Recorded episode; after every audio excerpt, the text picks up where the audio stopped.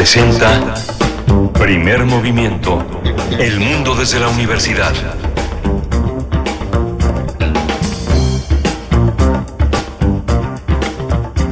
Hola, buenos días. Son las 7 de la mañana con 4 minutos. Ya estamos aquí en primer movimiento en Radio UNAM.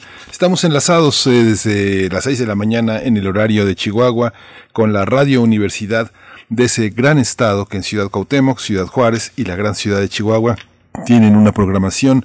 Cada una de las ciudades independientes, el radio, la radio universitaria ha desarrollado una perspectiva local que es universal, que es nacional y estamos unidos en ese gran esfuerzo. Está en la cabina esta mañana Socorro Montes dirigiendo esta gran nave que se llama Primer Movimiento y en los controles técnicos allá en la cabina en Adolfo Prieto 133 donde también está Frida Saldívar en la producción ejecutiva, Violeta Berber en la asistencia de producción y del otro lado del micrófono mi compañera Berenice Camacho. Berenice, buenos días. Buenos días, Miguel Ángel Quemain, con mucho gusto de saludarles esta mañana, como cada mañana, en este encuentro eh, pues radiofónico de Radio UNAM y en esta primera hora también de la Radio Universidad de Chihuahua. Saludos por allá a Chihuahua. Son las siete con cinco minutos, la hora del centro. Hoy tendremos pues un contenido diverso, variado, como es costumbre. Aquí en Primer Movimiento vamos a estar conversando sobre los nuevos estudios de grabación Gabriel García Márquez. Esto con Karina Gidi, directora general de la Escuela de Actuación Cazul, Artes Escénicas y Audiovisuales. Ella, bueno, ustedes seguramente, con seguridad la conocen, es, actriz, es cantautora y también miembro activo de la Academia Mexicana de Artes y Ciencias Cinematográficas. Y también en esa conversación nos acompañará Martín Hernández, director de postproducción y diseño sonoro de Cinematic Media, Grupo eh, Argos México. A lo largo de su carrera, Martín Hernández ha sido nominado al Oscar por Mejor Sonido en 2014 por Birdman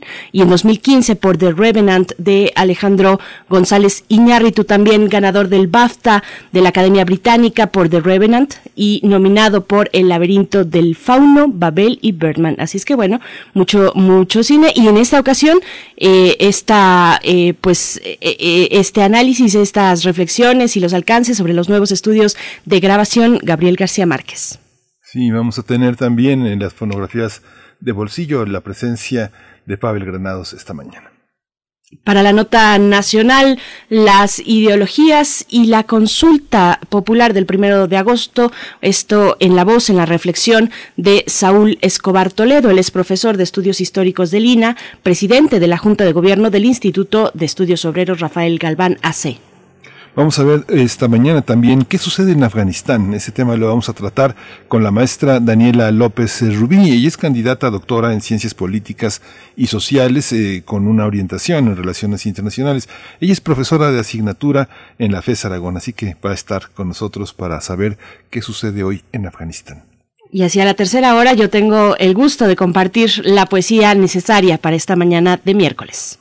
México demandó a 11 empresas de armas en Estados Unidos. Ese es el tema de la mesa de este día. Vamos a tratar el tema con la doctora Paloma Mendoza Cortés. Ella es directora de coordinación y análisis de AMB Consulting y con el maestro Juan Manuel Aguilar Antonio. Él es investigador de CACEDE. Es doctorante en Relaciones Internacionales de la Facultad de Ciencias Políticas y Sociales en la UNAM y sus líneas de investigación han sido seguridad pública y nacional, política exterior y ciberseguridad.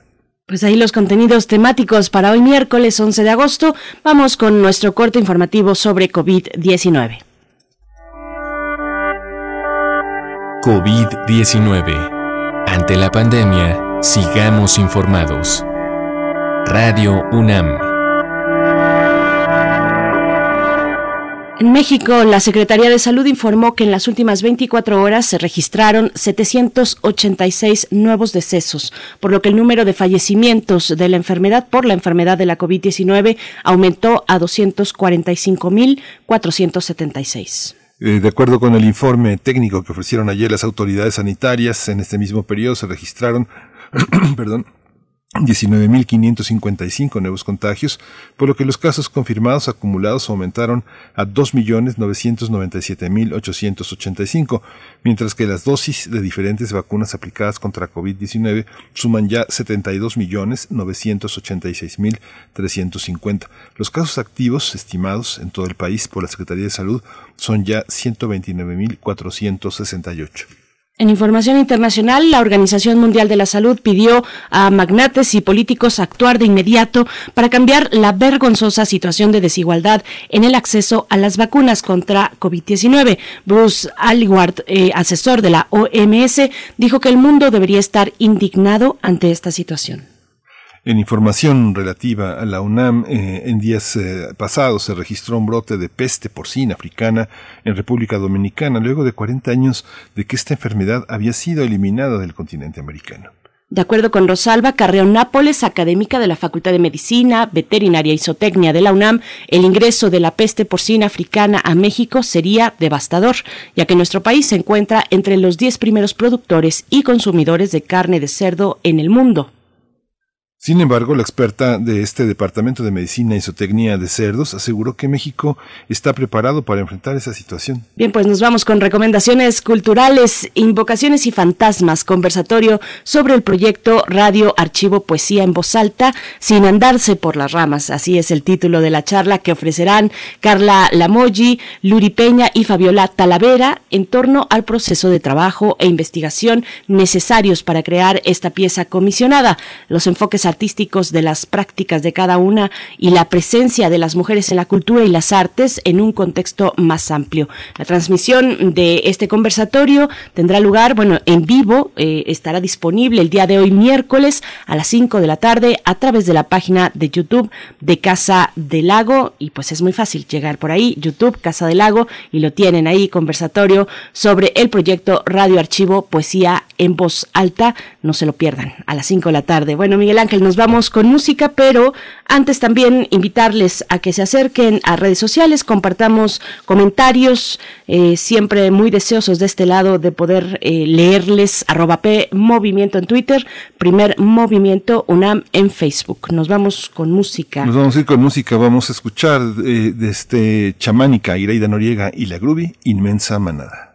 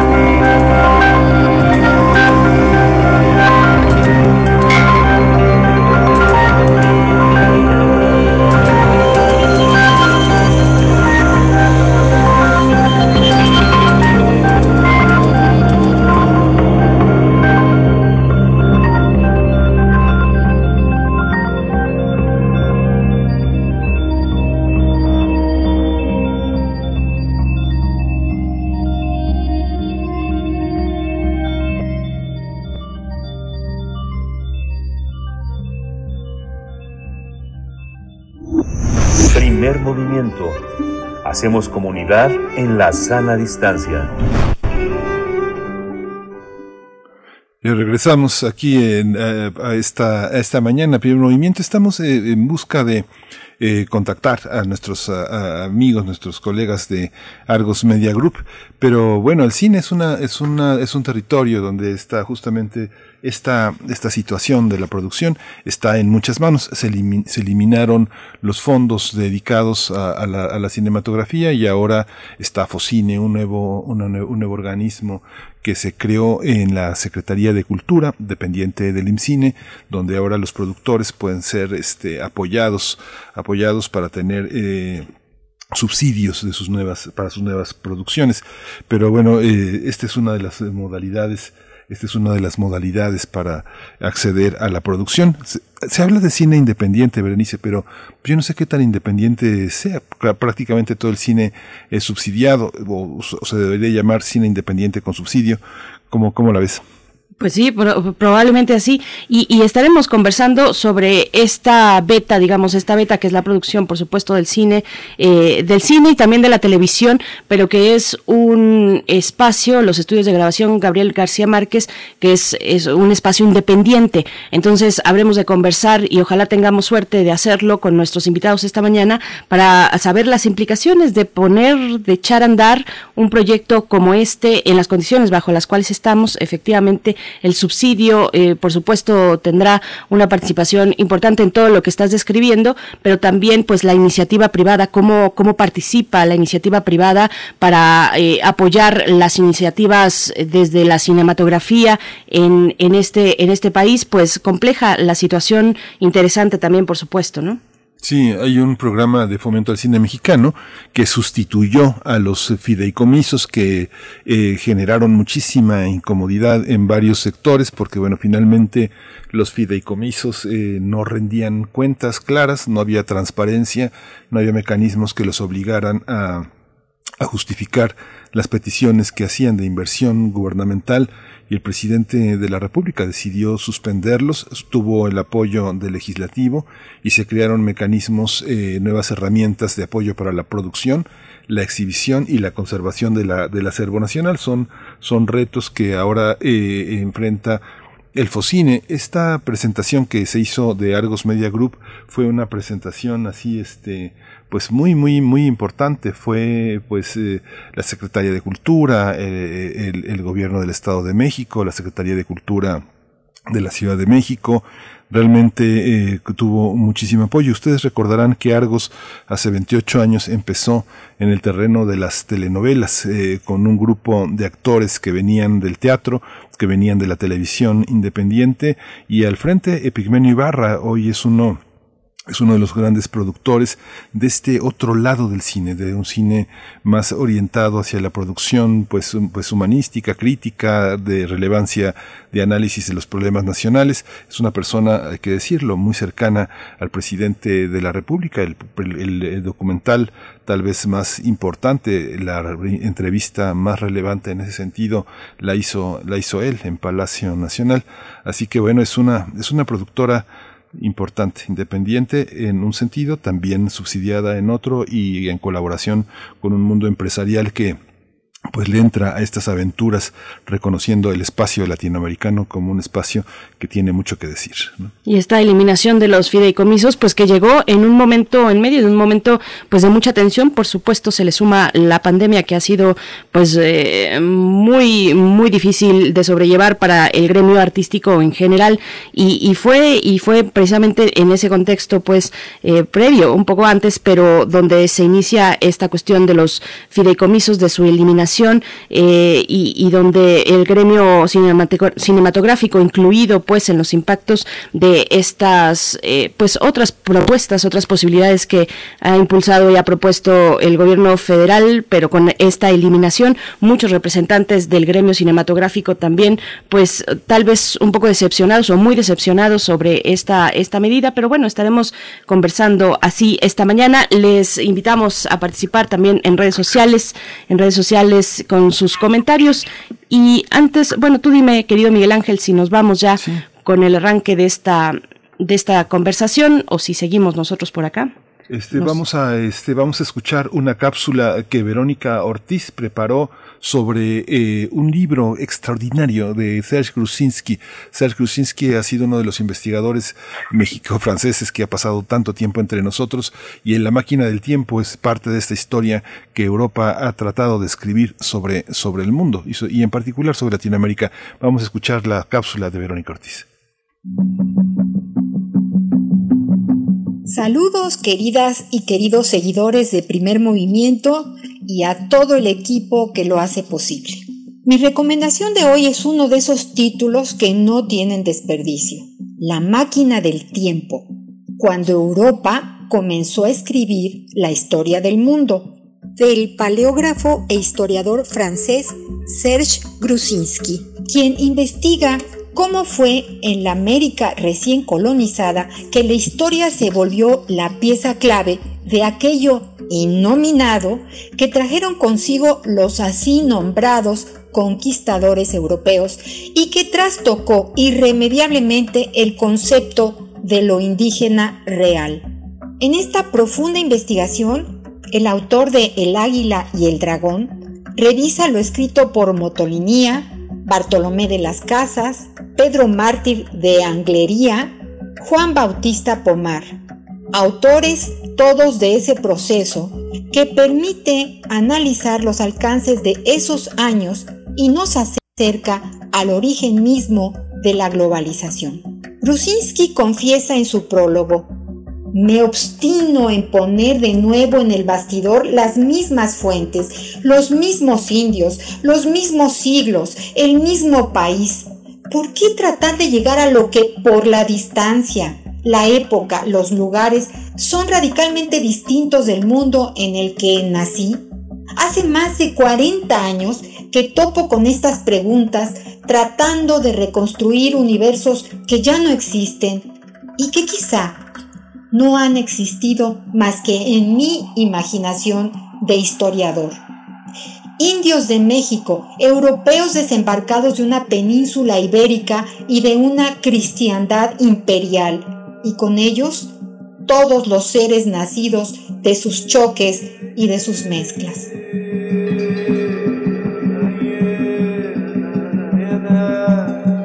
Serge Grosinski se ha dedicado a investigar y escribir sobre la colonización, especialmente en México, y las reacciones de los habitantes originarios. Si les interesa el tema, les recomiendo enormemente La colonización de lo imaginario y también La guerra de las imágenes, de Cristóbal Colón a Blade Runner, 1492 2019, ambos libros también editados por el Fondo de Cultura Económica. A 500 años de la batalla por Tenochtitlán, estamos obligados y obligadas a revisar la historia de la mal llamada conquista, a través de títulos como el que hoy les recomiendo, La máquina del tiempo, cuando Europa comenzó a escribir la historia del mundo de Serge Brusinski, en su primera edición en español, publicada este año por el Fondo de Cultura Económica en su colección Historia. Más libros, más libres, por una república de lectores. Quédate en casa leyendo y cuídate y cuídanos. Hasta la próxima.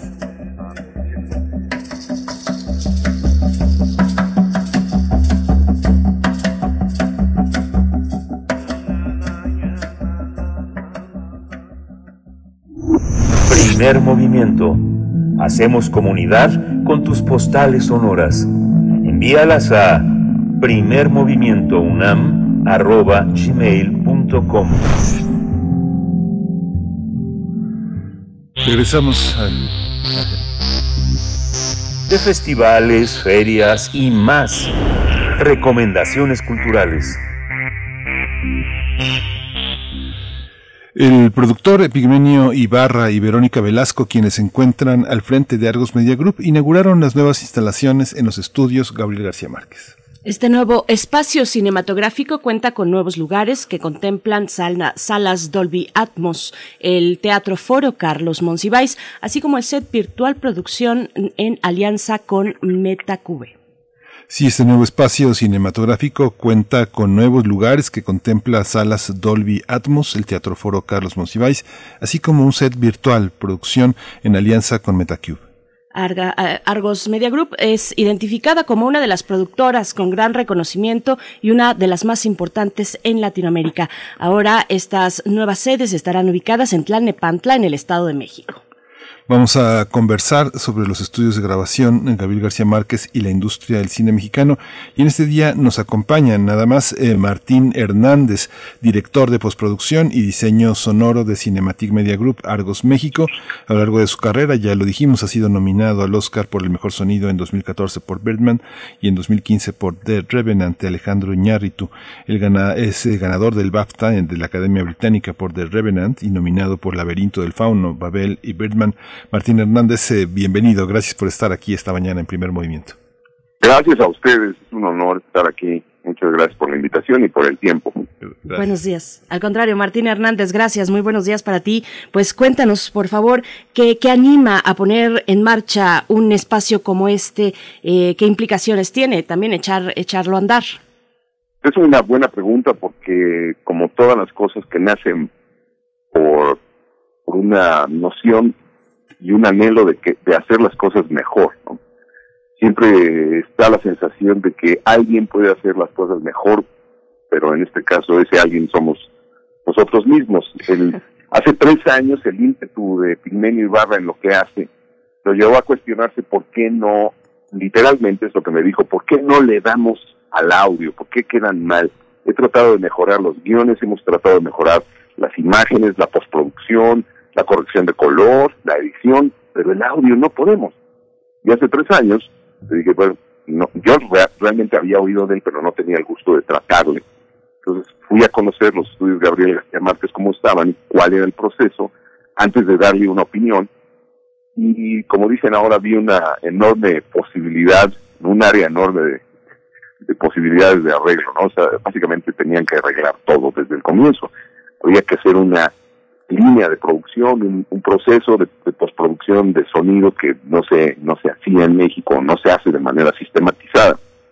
Y eso es parte de la industria. La industria no es una cosa grande que existe en algún lugar, así como el cielo o el infierno. O sea, la industria es una cosa muy concreta que se compone de pequeñas industrias y cada una de estas pequeñas industrias son un engrane de una máquina más grande. Entonces, nuestra industria, digamos, la postproducción del sonido tiene que existir como eso, como una industria para que existe el proceso industrializado. Entonces, todo este rollo se los dije, se lo expliqué, le dije cuánto tiempo iba a tomar, cuánto iba a costar, y yo honestamente pensaba que me iba a decir, gracias Martín, ahorita no estamos en posibilidades de hacer nada de esto, ni tenemos el tiempo, ni el dinero, ni nada, ¿no? Y si no es por ese ímpetu que me dijo, yo lo quiero hacer, quiero mejorarlo, ¿cuándo puedes empezar? Puedes empezar mañana, y ese ese momento no ha terminado, es decir, las salas no son parte del proceso, pero el más importante y el más difícil es encontrar el talento de personas que conformen esta línea de producción, editores de diálogos especializados, asistentes de editores de diálogos, editores de efectos, asistentes de editores de efectos, editores de ambientes, de música, eh, gente que hace folio o incidentales, en fin, todo esto y cómo funciona ese sistema es mucho más importante que tener los trastes para hacerlo. Yo, yo le llamo los trastes a las máquinas, eso los puede comprar cualquiera, la verdad. Cualquiera que tenga ganas de gastarse algo de dinero comprará las máquinas. Pero ¿qué te sirve tener las máquinas o las salas de mezcla o lo que gustes si no tienes la forma y el sistema? Como comprarse un coche de super lujo y no sabes manejar, no tienes dónde manejar. Entonces, ahí estamos ahora. Sí, bueno, eso que dices, has, arrancado con un tema técnico que siempre es el problema que tienen nuestras grandes películas llamadas independientes. Muchos trabajos que son también resultado del trabajo del cine universitario, del documentalismo mexicano, tienen ese, ese problema del audio. Tú lo explicas como si fuera un tema que tiene que ver con, con lo humano, con el cuidado. ¿Cómo, ¿por, qué somos, ¿Por qué somos tan descuidados entonces? Porque hay esas lagunas en nuestra cinematografía nacional. Fallan las escuelas de cine, fallan los directores, falla lo técnico. ¿Qué es lo que falla? ¿Por qué tan mal audio? Sí. Es una gran pregunta. Yo creo que tiene que ver con, la, con el interés. Eh, sí, mira, concretamente, si Epigmenio no hubiese tenido el interés, se acabó. No estaríamos platicando ahorita de eso. Ellos hubieran estado muy bien así, tal vez nadie eh, se quejaría o, como bien apuntas, a lo mejor alguien se lamenta del mal estado de la situación. Pero yo les pregunto como una reflexión, ¿acaso no es ese el estado mental ante todo lo que sucede en, en el mundo, no solo en este país? Decimos, bueno, pues así es. ¿Qué más da? ¿No? Mientras no me afecte a mí, pues mira.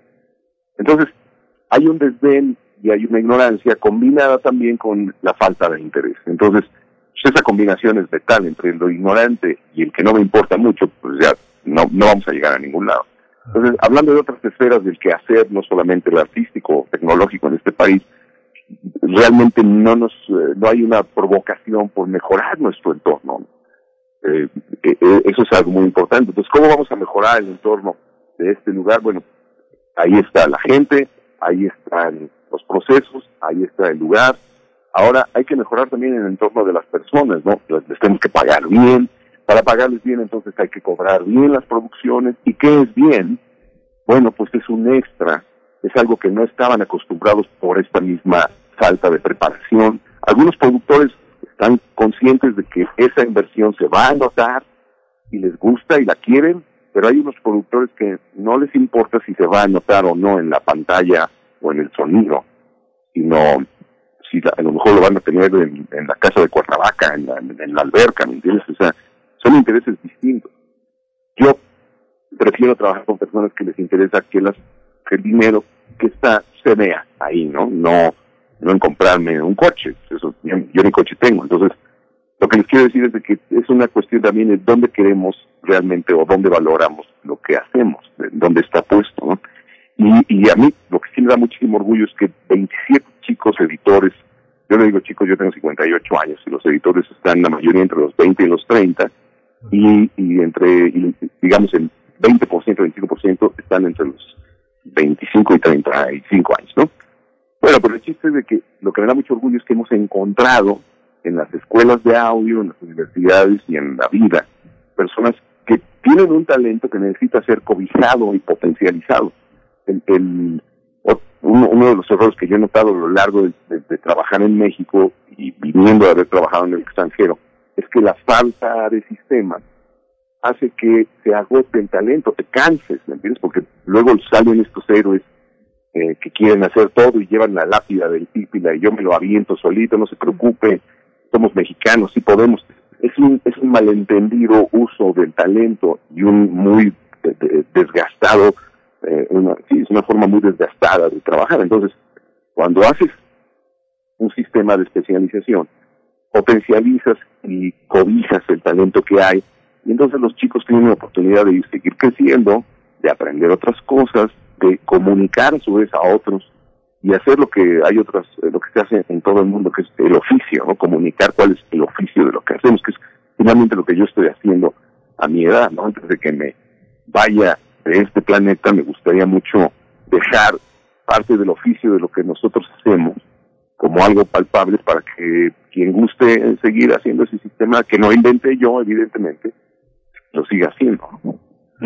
Y bueno, esto a mí me lleva al menos a pensar, eh, Martín Hernández, en la participación de los centros eh, formativos, eh, llámese universidades u otro tipo de, lugares de formación de estos perfiles técnicos. ¿Cómo, ¿Cómo lo ves? ¿Cómo lo ves en México? este, está, digamos, se puede, es un oficio que se aprende en la vida, por supuesto, pero, pero además que, que requiere fundamentalmente esta cuestión de formación formal, académica debe de hacerse. Es decir, yo, yo no comulgo con la idea de que algo no es interesante.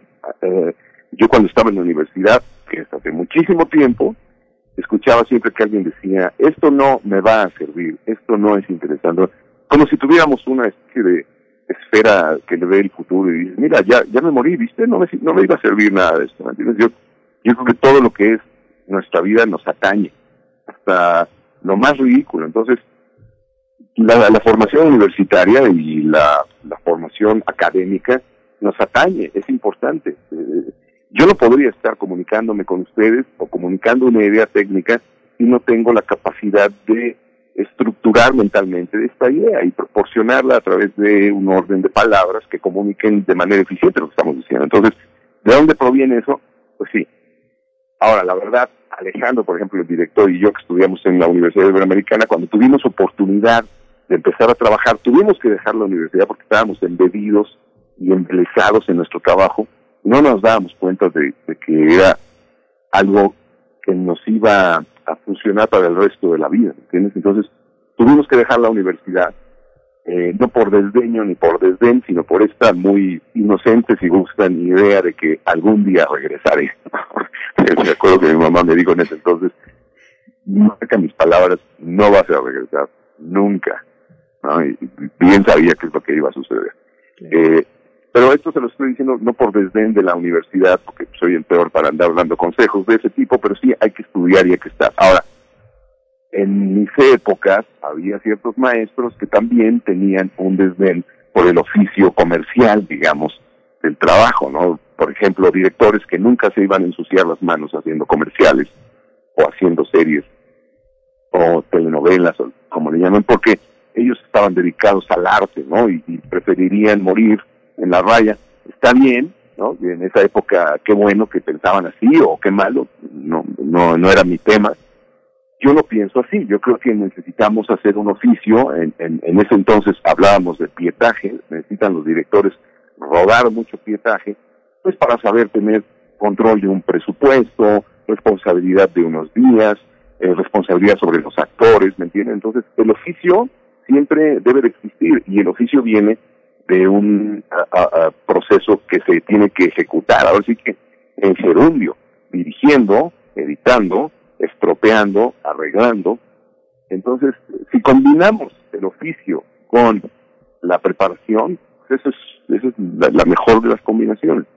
Yo descubrí a estos chicos, que algunos de ellos vienen de universidades y otros vienen de escuelas dedicadas a, a la parte tecnológica, como el SAE, por ejemplo, y otros chicos más que se forjaron en la escuela de la vida de, del gerundio, de haciendo series y cosas eh, prácticas, ¿me entiendes? Entonces, qué bonito que hay las dos partes y yo creo que es este, muy, muy valioso, ¿no?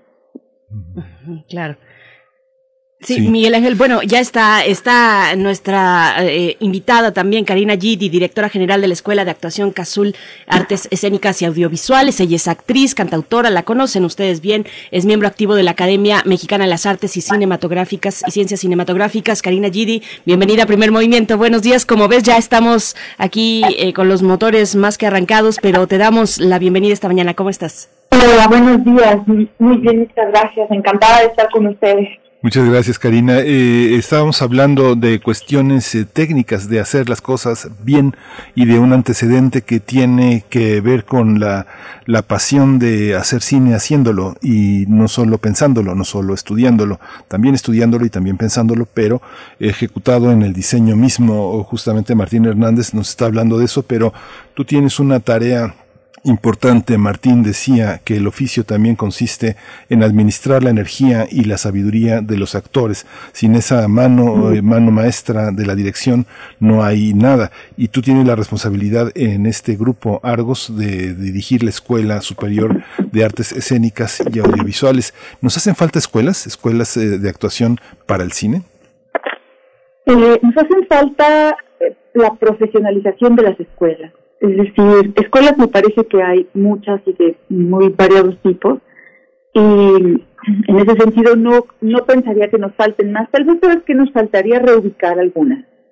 Porque, como muchas otras cosas, la centralización de la enseñanza de las artes escénicas pues sigue siendo un tema en, en nuestro país, aunque cada vez más hay eh, pocos creativos en distintas partes, tanto del norte como del sur del país. Creo que lo que nos falta es como aclarar objetivos y, y, eso, profesionalizarnos para que la enseñanza, el paso de los aspirantes actores, actrices, directores, etcétera, por las escuelas realmente eh, define el rumbo y realmente cambie y realmente instruya y, prepare para lo que después será, como decía Martín, pues el trabajo, ¿no? La, la, otra enseñanza, ese, ese, ese otro periodo que comienza una vez que estás ya afuera en la vida profesional. Eh, Karina Giri, yo quisiera seguir este hilo también que, nos ha estado compartiendo Martín Hernández sobre cómo, sobre, sobre el trabajo profesional, sobre los perfiles. Él hablaba de los perfiles técnicos y tecnológicos para llevar a cabo un proyecto cinematográfico o en televisión. Eh, y, bueno, yo pienso que realizar un trabajo profesional implica tener condiciones de vida, de bienestar. Él también lo estaba comentando, un trabajo, digamos, con un pago, con condiciones a la altura de lo que se requiere y de lo que se quiere proyectar también. ¿Cómo ves esta cuestión en México, Karina Gidi? ¿Es posible generar ese entorno de bienestar? Estamos en un momento crítico también y se ha expresado el gremio cinematográfico en, en este sentido y en otros, vaya, en un panorama amplio, pero cuéntanos un poco cómo, cómo lo ves. Mira, justo en este momento es delicadísimo. Siempre ha sido un oficio de mucha inestabilidad, siempre ha sido un oficio en el que estás empleados durante tres meses, cuatro, cinco, siete, nueve meses y desempleados. Y luego empleado tres semanas y otra vez desempleado. Y empleado y desempleado. Eh, hay eh, varios caminos, digamos. Eh, hay, es, es un oficio en el que de pronto se puede ganar bien y de pronto se puede ganar nada. Entonces también hay que aprender a administrarse y, saber que es un oficio que tiene esa inestabilidad Ahorita, yo creo que entre muchos otros gremios, la pandemia ha afectado tremendamente al nuestro. Eh, todo lo que hacemos lo hacemos en grupo, somos seres gremiales. Entonces, el, teatro lo hacemos en equipo, el cine se hace en grupos, la tele se hace en grupos. Y ahorita, por muchos meses, el contacto con los demás estuvo restringido, detenido, suspendido. Y, eh, y con eso, el ingreso de mucha gente como no somos asalariados, entonces eh, vivimos de los proyectos en los que estamos y si dejamos de tener proyectos dejamos de tener ganancias. Hay mucha gente que tiene un otro oficio o una otra entrada o que se juntan y ponen un negocio, etcétera. Yo que le he apostado a vivir de la actuación, te puedo decir que si combinas entre las, tres esferas, digamos, principales donde se trabaja, que es el teatro, cine y la televisión, y si además tienes la curiosidad y la posibilidad de ser autogestivo, entonces creo que tus posibilidades de, de, poder subsistir en este trabajo se amplían, sin duda. claro. Martín Hernández, también voy contigo. Bueno, ya lo que toca, digamos, directamente a estos nuevos estudios de grabación, Gabriel García Márquez, ¿cuáles son ¿Cómo, ¿Cómo está proyectado en términos del diseño sonoro, que es una de tus materias de expertise? Eh, ¿Cuáles son los alcances que tiene o que tendrá, que se pretende desarrollar? Digamos, háblanos un poco de, de esa, de esa maquinaria, de esos fierros que, que podremos eh, pues ver precisamente en estos nuevos estudios. Pues están, como debe de ser, están a la disposición de la industria mundial, es decir, aquí podemos hacer producciones evidentemente nacionales, pero están abiertas para la producción mundial porque mantenemos eh, ese sistema y ese estándar que va a tener la posibilidad de, llevar la nave a un, a un buen puerto, que evidentemente en plataformas, y es donde más elocuente se nota lo siguiente, en plataformas los productos están uno pegado al otro, y cualquiera de nosotros como consumidor, independientemente de, la nacionalidad del producto, lo que nos interesa es que eso que decidimos dedicarle dos o tres horas o lo que sea, pues sea algo que, esté bien hecho de entrada, ¿no? Que esté bien narrado, que se vea bien, que le entiendas bien. Que entonces, para eso no hay nacionalidades, ¿no? No, no debiese de haber, ¿no? Nadie en el mundo dice, ah, bueno, es que pobrecitos, es una película de bajo presupuesto nicaragüense. No, no debería de ser así. Todas las películas de bajo presupuesto se tienen que escuchar bien, se tienen que ver bien. Son cosas, es una confusión de, términos. Pensamos que el bajo presupuesto inmediatamente lleva la connotación de mal hecho, ¿no? Y eso es una malformación de otra índole. Eh, al revés, y, y ahora si queremos competir ya como productores independientes o como empresas como individuos profesionales y queremos competir, bueno, pues por lo menos en nuestra área de postproducción en general, aquí hay cómo, aquí hay dónde y aquí hay forma. Ahora, Esto es, importante recalcarlo. Es un sistema que le funciona al que quiera aprovecharlo y venir y hacerlo, porque nada de nada serviría tener, tener algo que está cerrado tras una muralla y nadie puede tener acceso. ¿no? Mi interés es formar un, un sistema de trabajo que incluya más. Y estamos proyectando que si queremos llevar este nivel de trabajo al año siguiente, necesitamos cuadruplicar el número de editores y el número de lugares y salas. Entonces, ojalá que esto se vaya dando de manera natural como, como pensamos que va a suceder. Ahora, por ejemplo, acabo de terminar el documental de Juan Carlos Rulfo, eh, Cartas a Distancia, y, y, he tenido la oportunidad por primera vez que siempre hemos querido trabajar juntos, pero había habido problemas de tiempo y de sincronía de labores. Ahora finalmente tengo el, lujo y el honor de trabajar con Juan Carlos y me estaba explicando cómo era este sistema justamente y cómo pues ha, venido a, darle un potencial dentro del universo obviamente de la, del documental muy de él y de su esposa de Valentina Leduc bueno pues ahí está no y, y, como ese estamos haciendo series para Netflix series para HBO y como eso estamos haciendo la o vamos a comenzar la nueva película de Luis Mandoki que acaba estar editando, o una nueva de Josephine Decker, una directora norteamericana con la que he trabajado antes. En fin, lo que les quiero decir es de que eh, el sistema no está peleado con el género o con el presupuesto, al revés, el sistema está al servicio del género, cualquiera que este sea, y del presupuesto, casi cualquiera que este sea. Ay, Martín, hay una, eh, fíjate que bueno, hace poco hablábamos con Leonardo García Tsao, que hizo una larga entrevista con Del Toro, y Del Toro decía... Un abrazo al gran Leonardo García Tsao. y Del Toro decía que eh, se había tenido que echar muchos pastelazos, no había, no había, este, había tenido que padecer una enorme cantidad de trabajo que no era memorable en su carrera, en su carrera como director, pero que eso le había permitido hacerlo. Hay una, hay una idea de lo que es, es, está bien hecho que también tiene que ver con una idea de la industria, del comercio. Ahora que mencionas en Netflix, también hay una, hay una estética que tiene que ver con eso. Pero hay otro lado en el que tenemos, por ejemplo, cineastas como Herzog grabando con un celular, concursos de documental que piden cine minutos relacionados con el COVID, con celular. Y, yo recuerdo, este, más o menos andamos en la, en la misma, en el mismo remaje de edad, a Jaime Humberto Hermosillo con sus primeras eh, incursiones en el cine digital, con salas que no tenían eh, la resolución suficiente como para tener un amplio recurso, repartir copias, hacer la copia para las distribuidoras. ¿Cómo se enfrenta ese otro lado cuando dices calidad y uno piensa en una película este vamos a decir, entre comillas, mal hecha nicaragüense, uno piensa, por ejemplo, en el cine de Joris Evans, por ejemplo. Tiene buen audio, tiene buenas, buenas tomas, el montaje es extraordinario, la manera de contextualizar, y, y así, así hay una, hay una parte que se hace con muy pocos recursos y con mucha calidad, pero no la calidad también es una perspectiva también un poco ideológica que, que, que promueve el mercado de hacer las cosas bien hechas. ¿Qué significa es una gran observación y espero tener la lucidez para contestar con, con justicia esa observación. El formato no tiene que ver con la calidad, tiene que ver con el interés del director, la calidad tiene que ver con el interés del director y el interés del productor.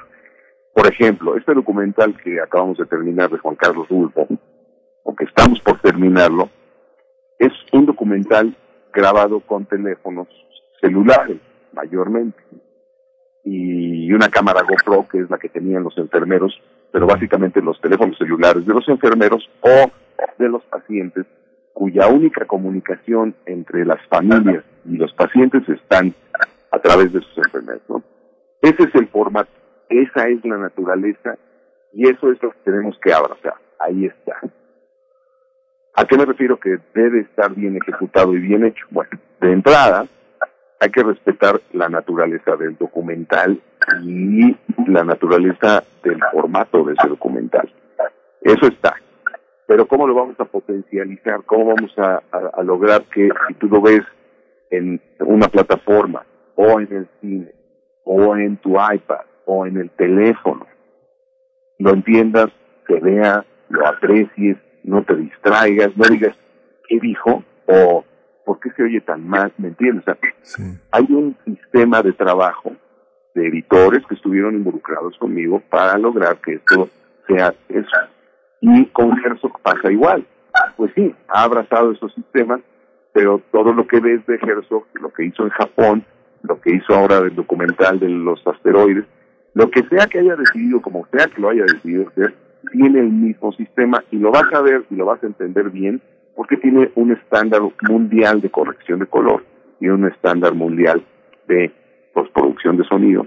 Entonces yo creo que si un productor entiende de lo que estamos tú y yo hablando ahora, va a decir, yo quiero invertir ese dinero en ese estándar mundial. Oye, pero lo filmé con una cámara VHS heredada de 1977, eso no tiene nada que ver. Eso no quiere decir que. Entonces, ¿dónde está la inversión y dónde está el entendimiento? ¿Sí me explico? O sea, creo que son cosas que a lo mejor ciertos atavismos que venimos guardando de debemos de hacer las cosas mal o debemos de hacer las cosas bien. Claro. Bien, pues todavía nos quedan unos pocos minutos por delante precisamente para hablar, Karina Gidi, pues de, de, de, los estudios en sí mismos, de estos estudios de grabación, Gabriel García Márquez, cómo, cómo corren ya estos nuevos estudios, cuál es su propuesta, eh, cómo, cómo se ubican también entre los otros espacios que dedicados a este objetivo, entre otros estudios que ya existen en México. Pues ampliando lo que ha dicho Martín, eh, son ocho foros, me parece que en total son pues más de 20 mil metros cuadrados de espacio para la creatividad que se ofrecen ahí. Y si, pero si me permites voy a especificar un poquito de los espacios de Casa Azul, que es la escuela que, que dirijo, que es la parte que me toca, que tiene y que además me pone muy emocionada porque es una escuela eh, hecha específicamente con el propósito de la enseñanza de la actuación, de la dirección y del guionismo. Las otras sedes que había tenido Casa Azul en los pasados 20 años que lleva de trayectoria fueron casas adecuadas para, eh, decir, casas convertidas en escuela. Y esta es escuela hecha para escuela. Entonces tiene 12 salones, eh, algunos enormes, todos excelentemente bien ventilados además, ahora que estuvimos en este modo híbrido la semana pasada, donde venían dos días a la semana, tres días, no. Vamos ahí calculando casi que al día, si, si retomamos clases presenciales o las dejamos híbridas o nos volvemos a, solamente en línea. Tiene una caja negra, es un espacio pues multifuncional para que con una cabina movible para que se pueda ocupar el espacio desde cualquier rincón. Em, eh, tiene una biblioteca, una sala preciosa para los maestros, una cafetería que está en una terraza, que es un espacio de convivencia también muy amplio, y el acceso al foro 2, que puede convertirse en un abrir y cerrar de ojos en un teatro, que puede recibir alrededor de 200 personas si no hubiera restricciones pandémicas. Entonces, bueno, eso es solamente Casa Azul. Entonces ya imagínate lo demás, con todos los servicios para la producción y para la postproducción. Eh, el, área de camerinos también está acondicionada divina. Creo es un lugar. A mí me pasa que cuando entro a un salón de esos en Casa Azul, eh, inmediatamente me dan ganas de verme, inmediatamente me dan ganas de volver a ser alumna, de ponerme a inventar algo. Yo creo que es cosa de que se pasen por ahí un ratito, Martín no me va a dejar mentir, y te da inmediatamente, nada más el espacio, una serie de posibilidades que la cabeza empieza a dar vueltas y a volar. Qué belleza, qué maravilla. Martín Hernández, bueno, también un comentario de cierre con, con este mismo propósito sobre la propuesta, digamos, en términos de diseño sonoro, de postproducción, que, que se estará desarrollando en los estudios de grabación Gabriel García Márquez. Es muy interesante lo que dice Karina hace rato, que aprovecho para saludarla porque Igual, Martín. fíjate que hemos sido, eh, sin, que sea por, por lo menos eh, el propósito de la, del área de Cinematic de postproducción, hemos sido también y somos una especie de escuela, ¿me entiendes? O sea, este sistema que yo he aprendido, que, que yo, del cual yo fui alumno, si se permite el término, a lo largo de los procesos de trabajo en otros films, en otros, en otros países, es ahora un sistema y una especie de escuela entonces también de comunicación, incluso con egresados ya de escuela eh, especializadas. Es decir, lo bonito de lo que hacemos es que siempre hay un proceso de aprendizaje. Ustedes saben que yo nací en la radio y la radio para mí ha sido el primer crisol, digamos, de, de, mi, de, los, de mi gusto por el sonido, ¿no? Y la radio es básicamente sonido. Entonces, eh, esto lo digo porque yo aprendí ciertos sistemas también en la radio que creo que han sido desaprovechados o, o no eh, eh, suficientemente entendidos, que podrían potencializar y podrían generar la misma capacidad industrial, digamos, de, de proceder que se hace ahora para, para la imagen, ¿no? Es algo muy bonito de, de platicar, a lo mejor es tema de otro día, pero lo que les quiero decir es que, curiosamente, si es una industria, si es un lugar de trabajo, pero también es un lugar, si me lo permiten, académico, ¿no? Pues muchísimas gracias, ha sido muy muy interesante quienes vimos nacer Argos y el trabajo de Verónica Velasco de Pigmenio, ha sido muy, muy satisfactorio ver cómo se ha convertido en una gran industria, lo que describe Karina Guidi, es, eh, pues es emocionante, muchos actores, muchas uh, almas críticas que han, han, han, sacrificado muchas cosas, han acompañado esta gran aventura que ahora en este momento que vive el país, pues promete, promete muchas cosas y promete, como dice Martín Hernández, hacerlas bien, qué sencillo, pero hacerlas bien no es nada fácil. Martín Hernández, director de postproducción y diseño sonoro de Cinematic Media Grupo Argos, muchas gracias por esta, por esta mañana. Karina Guiri, muchas gracias también, directora general de la Escuela de Actuación CASUL, eh, Artes Escénicas y Audiovisuales. Muchas gracias por estar con nosotros y con nuestros radioescuchas esta mañana. Esperemos muchas gracias pronto. Gracias. gracias, un placer. Igualmente. Gracias, gracias a ambos, hasta pronto. Eh, bien, pues vamos, antes de despedirnos, porque ya estamos al filo de la hora, antes de despedirnos, invitarles a que, bueno, seguimos con los regalos de aniversario, el séptimo aniversario del primer movimiento, y le toca también a los más pequeños, a las más pequeñas en casa. Tenemos, gracias a Editorial Trillas, eh, cuatro, cuatro ejemplares, bueno, cuatro títulos distintos, son cuatro títulos distintos que eh, nos da Editorial Trillas para la audiencia de primer movimiento se van de la misma manera, ustedes ya la conocen, hay solo un paquete, un paquete con cuatro, con cuatro títulos distintos es lo que se va a sortear en esta mañana, así es que envíen sus comentarios, de nuevo la dinámica, nos escriben en redes sociales, nos arroban pues, eh, tanto en Twitter como en Facebook, con algún comentario, algún, alguna anécdota que tengan ustedes que compartir acerca del primer movimiento, alguna fotografía, en fin, algo por el estilo, los que ya estaban y que no salieron ganadores en las rifas anteriores, pues eh, estarán participando también en esta, así es que están ahí nuestros, eh, pues nuestras redes sociales, atentas para recibir sus comentarios y participar en esta eh, en este sorteo que nos hace llegar Editorial Trillas con estos cuatro títulos para los chicos de la casa. Miguel Ángel, nos estamos despidiendo ya de esta hora. Nos estamos despidiendo y nos vamos a ir con música. Nos vamos a ir con eh, Calypso Rose y Patrice Cobo Town y entre otros Same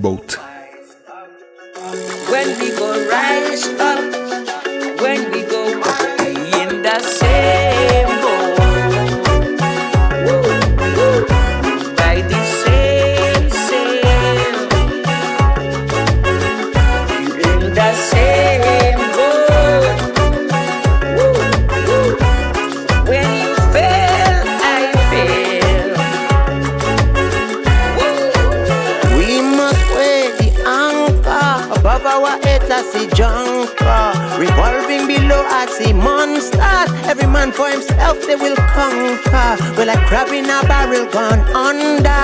The water is rising non-stop. So row, fisher man, row, row, fisher man. No umbrella, no raincoat could save you. When the waters come claim you, your life could on track like a railroad. Still we get tossed by the winds like a sailboat. Could a holy like halo, get dropped like a payload. This are no plaything, this is no game show. We must be unified and as tight as a cane row. First class, second class, all in the same boat. It's different and new versus same old. We're in the same boat, pushed by the same wind. We're in the same boat. Síguenos en redes sociales. Encuéntranos en Facebook como Primer Movimiento y en Twitter como arroba PMovimiento. Hagamos comunidad.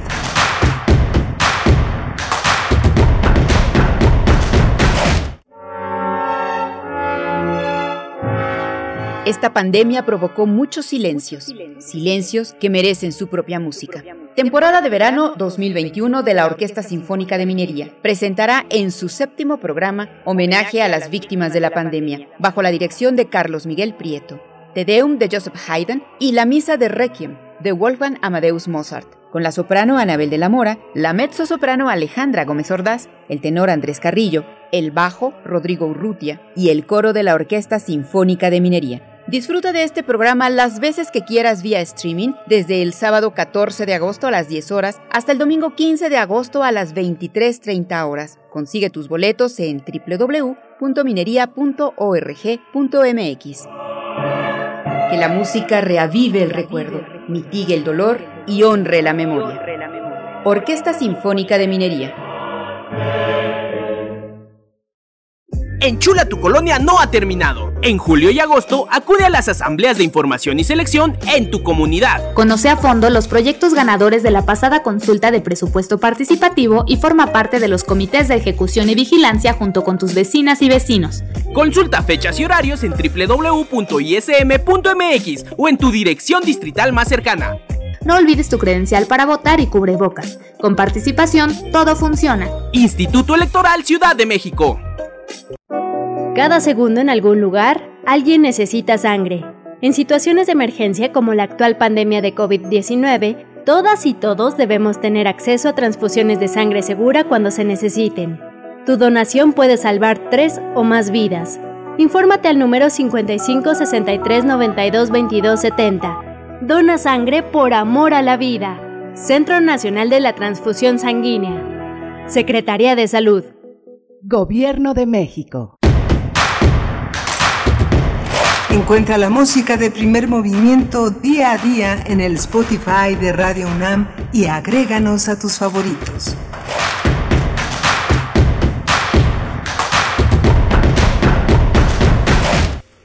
Estamos ya de vuelta en este miércoles. Hoy es miércoles 11 de agosto del año 2021 y son las 8 con 3 minutos, hora del centro. Cuando iniciamos nuestra segunda hora de transmisión, tendremos nuestra nota nacional, la nota internacional en esta segunda hora y también el enlace cotidiano con la radio Nicolaita, que pues tanto gusto nos da llegar por allá en el 104.3. Saludos a quienes estén sintonizando la frecuencia modulada desde Morelia. Abrazos, saludos a la Universidad Michoacana de San Nicolás de Hidalgo. Igualmente quienes nos escuchan en www.radio.unam.mx desde cualquier lugar del mundo, que ya nos han dicho eh, a propósito de nuestro aniversario, nos han enviado mensajes, eh, distintos mensajes diciendo, bueno, los escuchamos eh, desde el, desde Atacama, por ejemplo, en Chile. Uy, qué, qué, qué envidia y qué hermoso lugar el desierto de Atacama.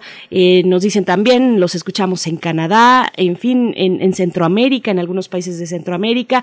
Gracias, donde si nos están escuchando también desde Naucalpan, desde donde quiera que nos estén escuchando, bienvenidos a este espacio, bienvenidos a este lugar que propone hacer comunidad cada mañana. Y para lograrlo, bueno, lo técnico, ahora que venimos de hablar de lo técnico con estos nuevos estudios de grabación, Gabriel García Márquez eh, en lo técnico está Socorro Montes al frente de la consola picando los botones, llevándonos a buen puerto cada mañana, eh, también Frida Saldívar en la producción ejecutiva, Violeta Berber a sana distancia en la asistencia de producción y Miguel Ángel Quemain igualmente con su distancia en los micrófonos. Miguel Ángel, buenos días. Hola, buenos días. Buenos días a todos nuestros radioescuchas, a nuestros amigos allá en Michoacán, en Morelia, Michoacán, en este enlace que todos los días hacemos de 8 a 9 de la mañana. Justamente estamos en una hora en la que vamos a hablar de las ideologías y la consulta del primero de agosto. Lo vamos a tratar con Saúl Escobar Toledo, profesor de estudios históricos del INE y presidente de la Junta de Gobierno del Instituto de Estudios Obreros, Rafael Galván. Vamos a abordar nuevamente este tema de la consulta, sus consecuencias, sus fallos, sus aciertos, la participación y la falta de participación de algunos sectores importantes. Vamos a tener también lo que sucede en Afganistán. Ustedes saben qué es lo que sucede en ese, en ese territorio, en ese país. Vamos a tratarlo con la maestra Daniela López Rubí. Ella es candidata a doctora, en ciencias políticas y sociales eh, con orientación en relaciones internacionales. Ella es profesora de asignatura en la FES Aragón, en la Facultad de Estudios eh, de la FES Aragón. Así que bueno, quédese, quédese con nosotros. Es eh, muy, muy interesante lo que tendremos en esta segunda hora. Berenice, cuando quieran nos vamos a la... Así es. Bueno, solamente decir, por acá nos pasa el dato nuestra querida Frida Saldívar, productora, eh, que también nos escuchan desde la Dirección General de la Escuela Nacional Preparatoria, que coincidimos en la calle, eh, en, en, en, la ubicación en Adolfo Prieto, pero 722 allá en la del Valle Norte. Por allá también nos están escuchando, así es que, bueno, les mandamos un saludo y de hecho se ganaron, alguien por ahí se ganó uno de los libros que han estado saliendo de regalo en este aniversario extendido a toda la semana, a todo el mes si se quiere. Y pues bueno, vámonos ahora sí, después de esta mención, con nuestra nota nacional. Primer movimiento. Hacemos comunidad con tus postales sonoras. Envíalas a primermovimientounam.gmail.com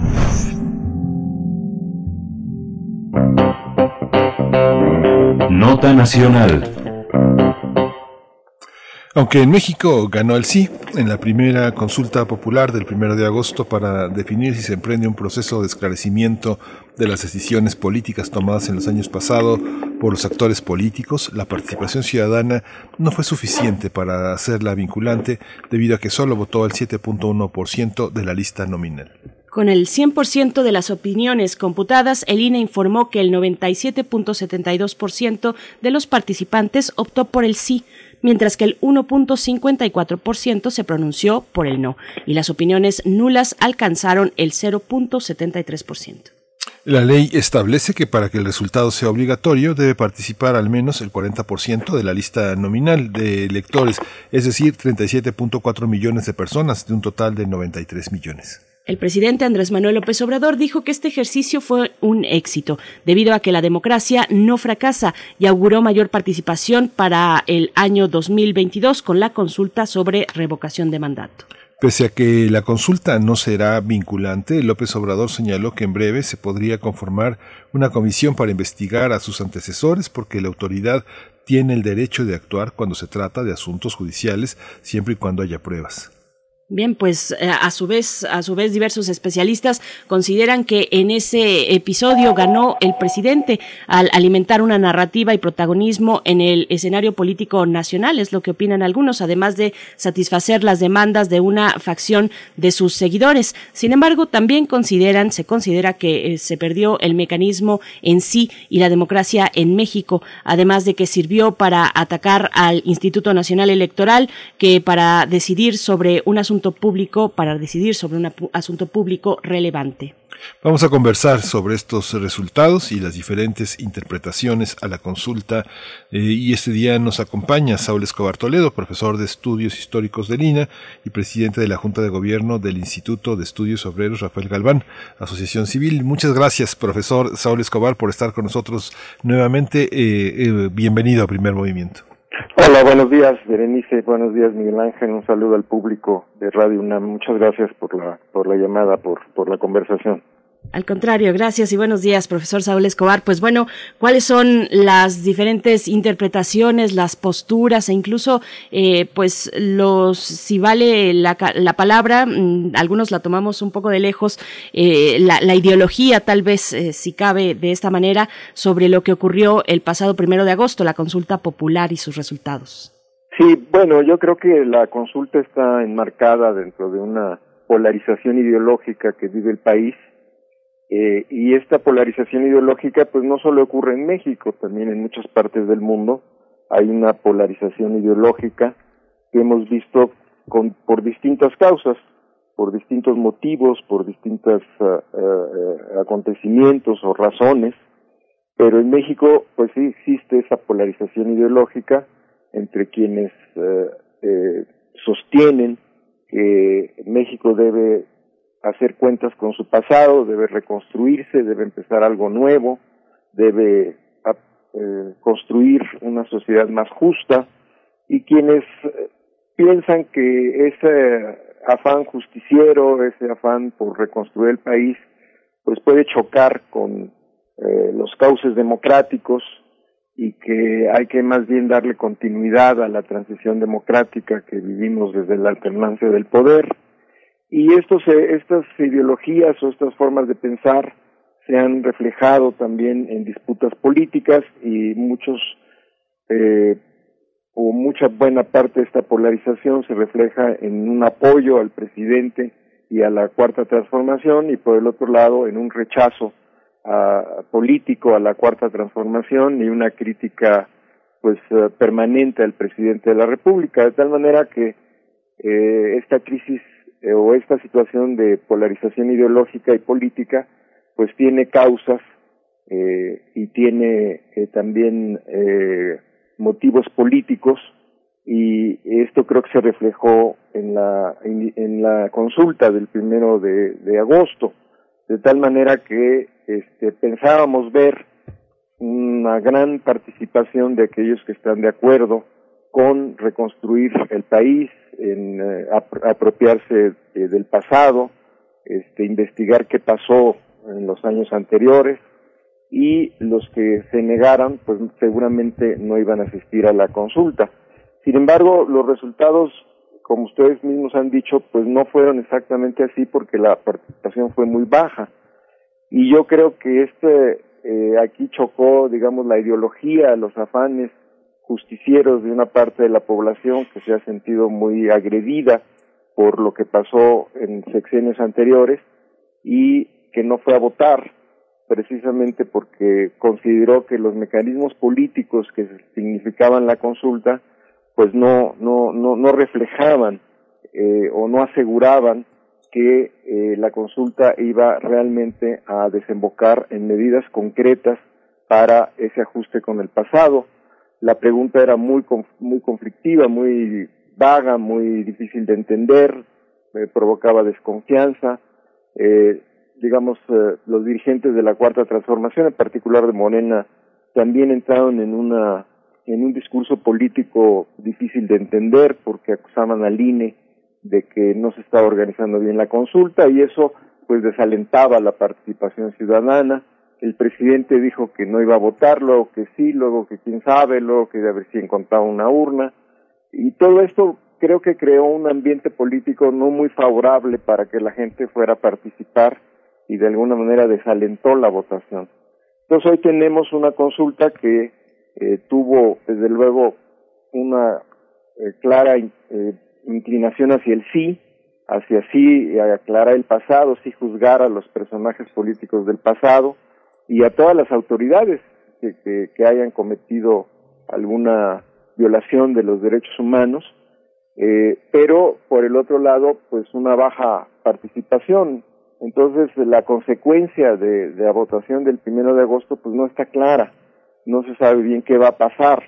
El presidente, como ustedes dicen, dice, este, señaló que que bueno que se va a investigar o que se va a poder armar una comisión pero bueno esta comisión pues se pudo haber armado desde hace varios años desde el inicio de su mandato y no tenía por qué ser eh, eh, no tenía por qué ser resultado de una consulta no no se necesitaba una consulta para organizar una comisión eh, de la verdad o alguna comisión que investigara el pasado entonces, eh, en estos momentos tampoco está claro cuál van, cuáles van a ser las consecuencias de la consulta. Este, aún si hubiera sido vinculante, tampoco hubiera estado claro.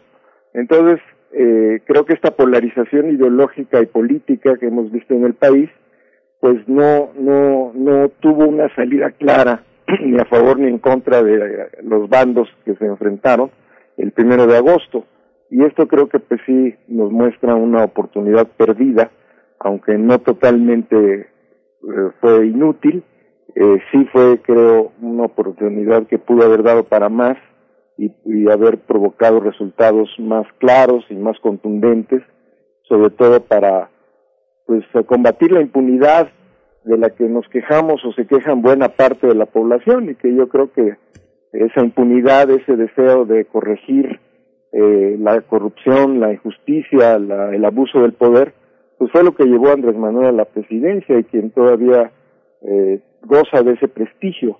pero pues esa, esa lucha contra la impunidad, la corrupción, pues eh, no se ve muy clara ahora cuál puede ser el curso de los acontecimientos a partir del primero de agosto.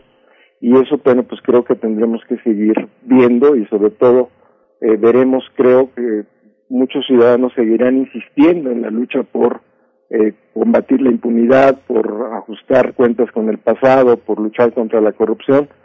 Eh, de, de, de, de, los secciones anteriores e, e incluso de este también en el caso de que se haya presentado a nivel municipal, estatal o federal pero la, la consulta del 1 de agosto pues no nos ayuda mucho a entender cómo se va a conducir esta eh, insatisfacción ciudadana, esta protesta ciudadana que hemos visto en, estos años. ¿Cómo se conduce, eh, profesor eh, Saúl Escobar, cómo se conduce esta, estas maneras eh, que son fundamentalmente percepciones de la justicia y de la orientación de la voluntad ciudadana? Por una parte, es indudable que Andrés Manuel López Obrador representa eh, para muchos y representó durante su campaña y, con esta victoria electoral la posibilidad de, que se haga justicia, de que se dé verdad, de que haya reparación, de que se establezcan garantías de no repetición, pero hasta dónde, desde su perspectiva, la figura del Ejecutivo puede encarnar la posibilidad de perdonar o castigar. Eh, eh, ¿Cuáles son sus límites cuando la gente, mucha gente decía la justicia no se consulta, sino que se ejecuta esta posibilidad de, de perdonar o no tiene que recaer eh, eh, en el Ejecutivo cuando las comisiones de derechos humanos en el mundo, en Latinoamérica, están hablando de verdad, de garantías de no repetición, de, de, este, de, tratar de reparar y de entender. Si no nos quedamos, ¿quién, es, quién puede perdonar lo que pasó en el 68, en el halconazo, para qué recordamos, para qué, eh, cuáles son las consecuencias, llorar, este, de estarnos, estar tristes o para qué sirve la memoria, en ese sentido, la atribución del ejecutivo. Sí, bueno, ahí son dos cosas distintas. Una es eh, qué hacemos con todos los crímenes, injusticias, abusos del pasado, cómo resolvemos esa situación de eh, impunidad eh, de corrupción. Eh, eso tiene que causarse de distintas maneras por las vías de los aparatos judiciales, la Procuraduría desde luego, eh, y a través de pues la queja ciudadana, la demanda ciudadana, eh, nuevas leyes, eh, nuevas uh, instituciones políticas, que yo creo que podrían encauzar esta inconformidad ciudadana y mejorar los mecanismos de acceso a la justicia.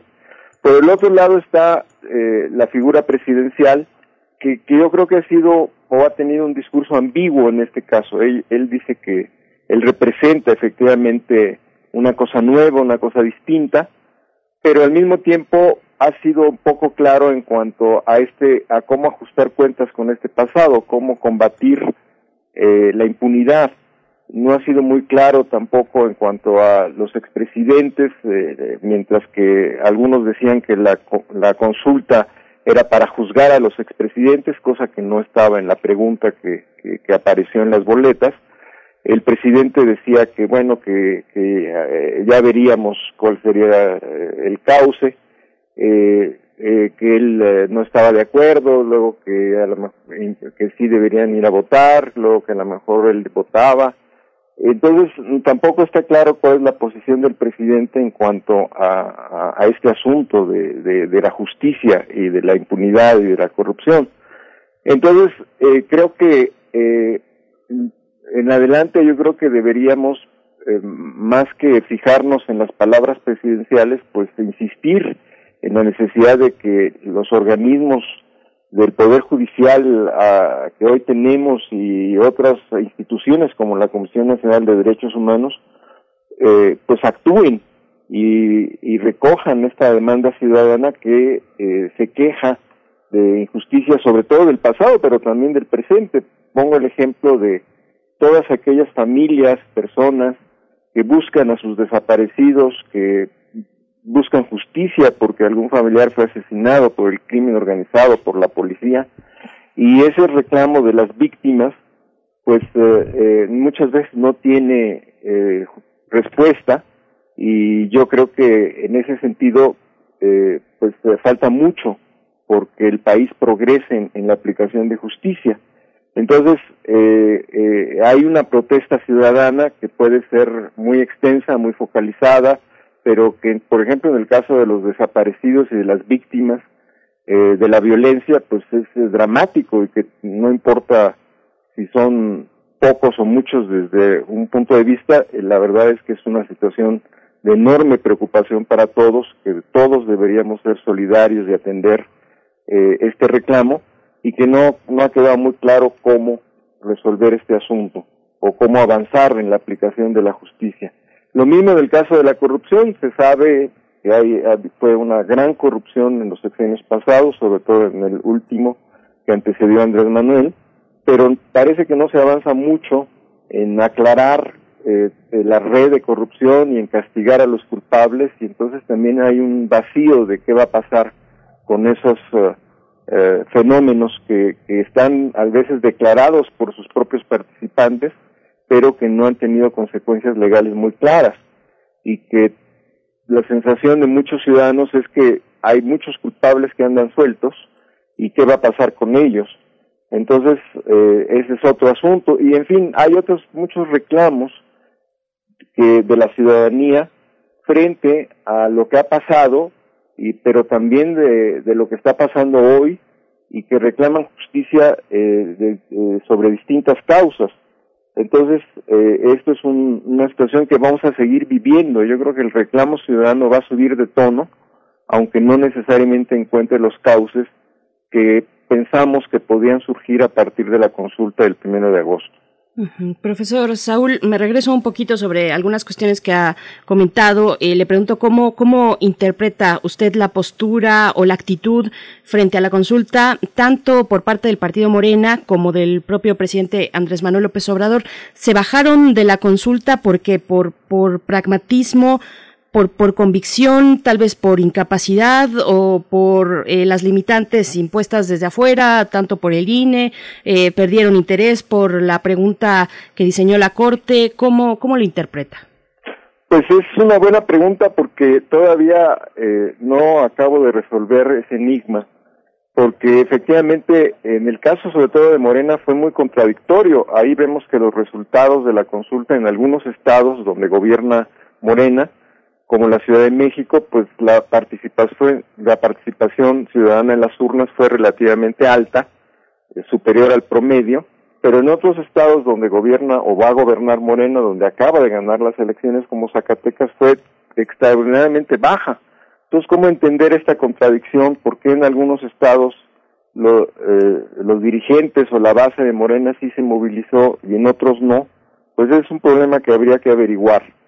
Eh, Luego también me parece que hubo pues poca eh, creatividad, poca eh, disposición, poca movilización de parte de, los dirigentes de Morena para alentar la, la consulta, eso creo yo, eh, y eh, no entiendo tampoco por qué esa cierta indolencia. Eh, sí es cierto que hubo un esfuerzo, sobre todo de la base militante más convencida, sí aparecieron algunos anuncios, sí aparecieron algunos carteles, pero pues todos esperábamos una mucho mayor difusión y mucho mayor, eh, digamos, efervescencia por parte de quienes estaban organizando o promoviendo la consulta, no organizando, sino promoviendo la consulta, este, y no, no, no vimos mucha, mucha movilización. Eh, y como dije, el propio presidente pues tuvo una, una posición un tanto contradictoria. Entonces, ¿por qué esta situación? Yo creo que hay, digamos, una situación política que eh, es complicada eh, en el sentido de que hacer justicia en los casos de corrupción, en los casos de violencia, todavía no alcanzamos a tener un aparato judicial eh, y un aparato eh, institucional que sea lo suficientemente eficaz. Y todavía hay una situación política en que los poderes del pasado pues todavía influyen en el presente y quizás eso también está siendo tomado en cuenta por Morena y por el presidente. Pero bueno, esto choca con muchos sentimientos populares que desearían que se avanzara mucho más rápidamente en la aplicación de justicia, sobre todo con el pasado, pero también incluso con algunos abusos que ha habido en este sexenio, no necesariamente del poder federal, pero sí del poder estatal y municipal, y que también ahí vemos que no, no fluye la justicia, no se aplica la justicia, no se castiga. Aunque claro, podría argumentarse que hoy hay más preocupación, más sensibilidad, más atención a estos problemas que, se, ocurren hoy que en el pasado, donde se tendía más a ocultarlos, a negarlos, a no hacerles caso, y, eh, pero aún así todavía hay muchos reclamos por la justicia que no están siendo satisfechos. Entonces, bueno, pues yo creo que hay que seguir observando los acontecimientos, las reformas que se vayan a hacer en las leyes, la conducta del presidente y del gobierno, eh, eh, y desde luego la presión ciudadana, la inconformidad ciudadana para ver si esta inconformidad pues eh, resulta en acciones más concretas en materia de justicia, de impunidad, de lucha contra la impunidad y de lucha contra la corrupción. Desde su perspectiva, profesor, ¿usted piensa que en verdad el INE no, no, no colaboró para que tuviera éxito la consulta que propuso una falsa, una falsa expectativa entre la población y logró confundirla con la pregunta que les ofreció la Suprema Corte, o piensa que es una, una, manera de poner en evidencia la, la, falta de colaboración tanto del INE como de su tribunal. ¿Cree que en esta consulta lo que el resultado es, es esa percepción? Bueno, en el caso de la Corte, creo que la Corte se metió en una situación muy complicada porque la pregunta original eh, no podía ser validada por la Corte porque era permiso para aplicar la ley. Era una pregunta que decía, le preguntaba a la población si la ley debería ser aplicada o no. Desde el punto de vista jurídico, yo no digo desde el punto de vista político, sino desde el punto de vista jurídico, si era una pregunta inaceptable para la Corte y entonces la cambió por una pregunta, por un texto, pues eh, muy eh, farragoso, diría yo, muy ambiguo, muy poco claro para muchos, muchos sectores de la población. Pero bueno, la Corte se metió en una situación muy compleja porque al mismo tiempo que no podía aceptar la pregunta, pues tenía que dar una alternativa y esa fue la que se les ocurrió. Pudo haber sido mejor o peor, pero esa es la que finalmente logró el consenso en la Corte y, y la que el presidente de la Corte pensó que era la mejor opción. En cuanto a, al INE, pues eh, ellos se quejan de falta de presupuesto, se quejan de que eh, no se les dio suficiente dinero. Y bueno, ahí nos metemos a una discusión eh, que pues tendríamos que escuchar a las partes para saber hasta dónde unos tienen razón y otros no, pero independientemente de, de que el INE haya carecido de presupuesto o haya carecido de voluntad, este, la verdad es que creo que no fue la razón fundamental de la baja participación ciudadana. ¿Cuánto influyó? Bueno, habrá que estudiarlo. ¿Cuánto hay responsabilidad del INE o no? Habrá también que verlo con más detenimiento. Ahí, desde luego, va a haber una polémica muy, puede haber una polémica muy complicada, pero no creo que es lo fundamental. Lo fundamental creo que es que eh, fueron otros factores que influyeron en la falta de participación. Y ya lo dije, en primer lugar, la propia pregunta, que no es culpa del INE, sino de la Corte. En segundo lugar, la falta de promoción clara por parte de los ciudadanos y de los eh, interesados en, en, el sí. Y en tercer lugar, este, pues esta reacción contradictoria, un poco ambigua de los dirigentes de Morena y del propio presidente de la República, y finalmente que no estaba claro qué iba a pasar después de la, de la consulta. Aún si ganaba el, el sí como ganó, aún si hubiera sido vinculante, que estaba muy difícil porque eran demasiados votos los que se requerían, eh, aún si hubiera sido el doble o el triple de la participación que finalmente se registró, eh, ¿cuál hubiera sido realmente la consecuencia? Eso nunca nadie nos lo aclaró. Ahora se habla de una comisión, pero antes de la consulta no estaba claro tampoco si iba a haber una comisión, si iba a haber un, juicio, eh, y esa, esa oscuridad, esa falta de claridad, esa situación que no acababa de eh, terminar de construirse, de, de las consecuencias de la consulta, pues yo creo que también desalentó la participación ciudadana. Si hubieran dicho a partir de esta consulta va a suceder esto, pues yo creo que la gente hubiera ido a, votar con más claridad. Y la gente que votó fue convencida de que hay, había que hacer algo contra los expresidentes, contra el pasado, contra la corrupción, pero sin saber exactamente cuál iba a ser el resultado de esa, de esa consulta. Bien, pues eh, profesor Saúl Escobar Toledo, siempre, siempre es un gusto. Le seguimos leyendo también en el sur de Acapulco, suracapulco.mx, con sus entregas, con sus columnas en ese medio. Muchísimas gracias, profesor Saúl, por esta participación. Gracias y saludos. Buenos días. Muchas gracias. Vamos a ir con música. Vamos a escuchar de Eva Capuli.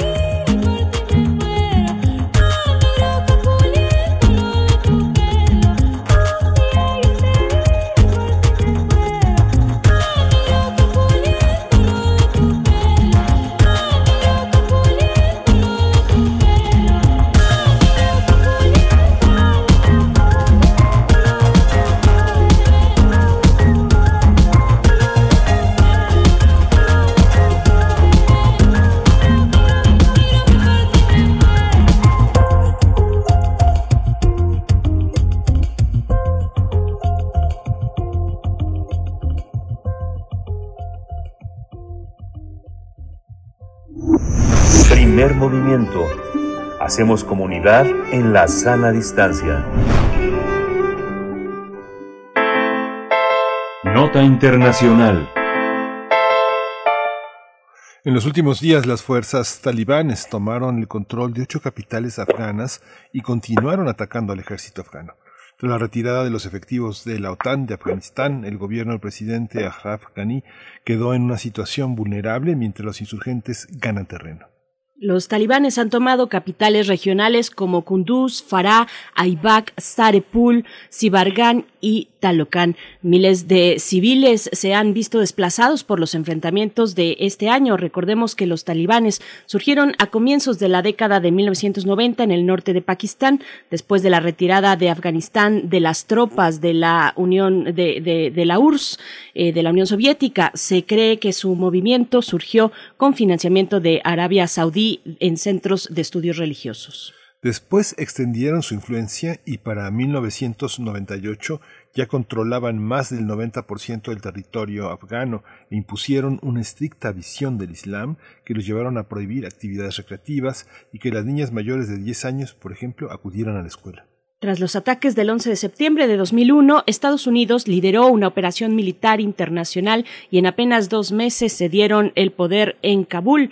Eh, y aunque los talibanes perdieron el control del Estado, siguieron llevando a cabo acciones armadas contra el gobierno, el ejército afgano y los soldados de la coalición internacional. Hay que señalar que desde el presidente, que desde que el presidente estadounidense Joe Biden anunció la retirada de su país, de Afganistán, los talibanes han abarcado más territorio. Pues vamos a analizar esta mañana la situación en Afganistán tras la retirada de tropas extranjeras y los combates entre las fuerzas, fuerzas gubernamentales y los talibán. Este día nos acompaña a través de la línea la maestra Daniela López Rubí. y es candidata a doctora en Ciencias Políticas y Sociales con orientación en Relaciones Internacionales. Es profesora de asignatura de la FES Aragón. Y bueno, la bienvenida esta mañana. Buenos días, profesora, maestra Daniela López Rubí. Bienvenida a Primer Movimiento. Hola, muy buenos días. Muchas gracias por la invitación. Gracias, Daniela, eh, Daniela López Rubí. ¿Cómo, ¿Cómo entender esa situación? Hicimos un panorama para entender cómo se adueñaron del Estado en Kabul, pero ahora que las tropas eh, abandonaron ya el país, eh, queda, queda todo esto a merced de quienes sean más fuertes. ¿Cómo, ¿Cuáles son la situación actualmente? Bueno, eh, la reseña que ustedes nos compartieron al inicio nos, nos da un panorama bastante claro de cuál es la situación en, Afganistán.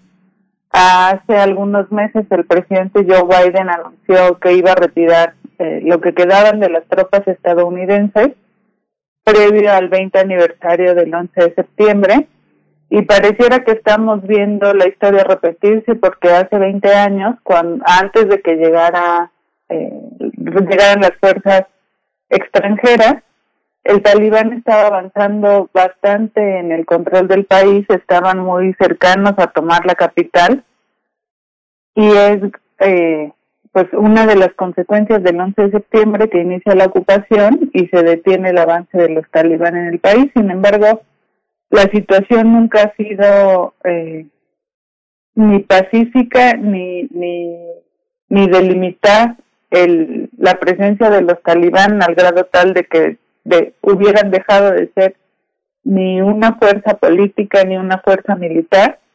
Y pues pareciera que estamos eh, viendo la historia repetirse como les decía. Hace 20 años el talibán estaba avanzando hacia el control del, del país y hoy nuevamente lo está haciendo se está acercando cada vez más a Kabul. Y desafortunadamente pues lo que vemos es que pareciera que va a iniciar un nuevo proceso de guerra civil o bien de, de restablecimiento del régimen talibán, ¿no? desafortunadamente esas son las dos opciones que se vislumbran. Maestra López Rubí, ¿qué, ¿qué, han significado estos 20 años de ocupación específicamente estadounidense, aunque es una alianza internacional, pues, pero qué han significado en, en Afganistán? Bueno, en principio eh, ha sido como la la oportunidad de retomar prácticas previas al, establecimiento del régimen talibán, como la posibilidad de que las mujeres estudien y trabajen, que tengan participación política, eh, todas esas limitantes que, el régimen talibán estableció a la población, no solo a mujeres, sino también a hombres, la, eh, la prohibición de, de prácticas eh, de entretenimiento tan sencillas como escuchar el radio, por ejemplo. Eh, pues de entrada, esa es, es una de las características que ha tenido este periodo de ocupación extranjera, ¿no? La posibilidad de retomar esas prácticas, por un lado. Pero por otro lado también ha significado el, el reforzamiento de esta idea antioccidental, antiestadounidense, que es lo que ha permitido que el talibán se mantenga como, como una fuerza dentro del país, no solo como como la oposición a la ocupación, sino manteniendo estas prácticas, eh, lo hemos comentado en otras ocasiones, las mujeres, aunque ejercen sus derechos políticos de, ir a votar, lo siguen haciendo con la burka, que es una de las características del régimen talibán, ¿no? Entonces, eh, por un lado se abren nuevamente estas posibilidades, pero al mismo tiempo se, se refuerza esta idea antioccidental, que es lo que en un principio generó el surgimiento de este grupo. Pero esta, esta idea de la tradición del Islam, del mundo, del mundo islámico después de la muerte de Mahoma, no, no, no forma parte de la, no, no, no es la, no es el umbral Islam eh, y Afganistán, perdón, de, de, esta, de esta, de esta cultura que eh, desde Occidente, desde, Estados Unidos se trata de ver como una, como una entidad esclavizada por la violencia árabe, no, no, no forma parte también de esa visión, este, maestra. Bueno, yo creo que ese es eh, uno de, las tareas que tenemos pendientes desde la visión occidental de los países musulmanes, ¿no? Que pensamos que sus prácticas, al ser tan distintas a las occidentales, de entrada están mal. Y, y en parte pienso yo que es lo que hace que, que sociedades como esta, como la sociedad afgana, eh, rechacen también la visión occidental que se tiene sobre ellos, ¿no? Entonces, es, es bastante complejo eh, uno desde una visión y desde una formación occidental de inmediato piensa que está mal que una mujer tenga que salir a la calle en principio acompañada de un hombre y cubierta desde la cabeza hasta los pies. Pero no nos acercamos a ver cómo se asumen ellas mismas y si lo están interpretando como una violación de sus derechos humanos. Y, es por eso que es interesante observar que cuando ya no es esta una obligación, las mujeres siguen usando la burka después de 20 años. Y, y es compleja esta situación porque pareciera que, que la situación en Afganistán son ciclos de violencia. Se retira la, la Unión Soviética, inicia un periodo de guerra civil, se, se forma este grupo en, en Pakistán, toma mucha fuerza, la lucha se da entonces entre los que están eh, en contra del talibán y el talibán, se da el, la ocupación por parte de, de las fuerzas extranjeras lideradas por Estados Unidos y sí podríamos ver como un paralelismo entre la ocupación de la Unión Soviética y la de Estados Unidos porque ambos dejan el país sin un resultado claro y sin un saldo positivo para ninguna de las partes, porque en la ocupación soviética no hubo un saldo positivo ni para la Unión Soviética ni para Afganistán, y en este momento no hay un saldo positivo ni para la alianza eh, de la OTAN y Estados Unidos, ni para el gobierno afgano, ni para el talibán, ¿no? Entonces es, es como verlo por ciclos, eh, incluso se, menciona a nivel internacional que pues es una situación muy similar a, cuando abandonó el país la Unión Soviética y desafortunadamente no se vislumbra que vaya a solucionarse o pacificarse el país con la retirada del, del resto de las tropas de Estados Unidos y de, de las fuerzas extranjeras, ¿no? Entonces es, es muy complejo, eh, les digo, es, es un poco también eh, triste ver cómo se repite esta, esta historia y lo que también podemos observar es que pareciera que no hay mucho interés sobre esta situación porque desde hace varios años eh, creo que, que nosotros tenemos dando seguimiento a esta situación desde por lo menos hace cinco años y ya comentábamos que se requería una solución no militar del problema de fondo que es esta oposición a la presencia occidental. Y bueno es un tema que no no se ha tratado con esa con esa precisión o con esa especificidad.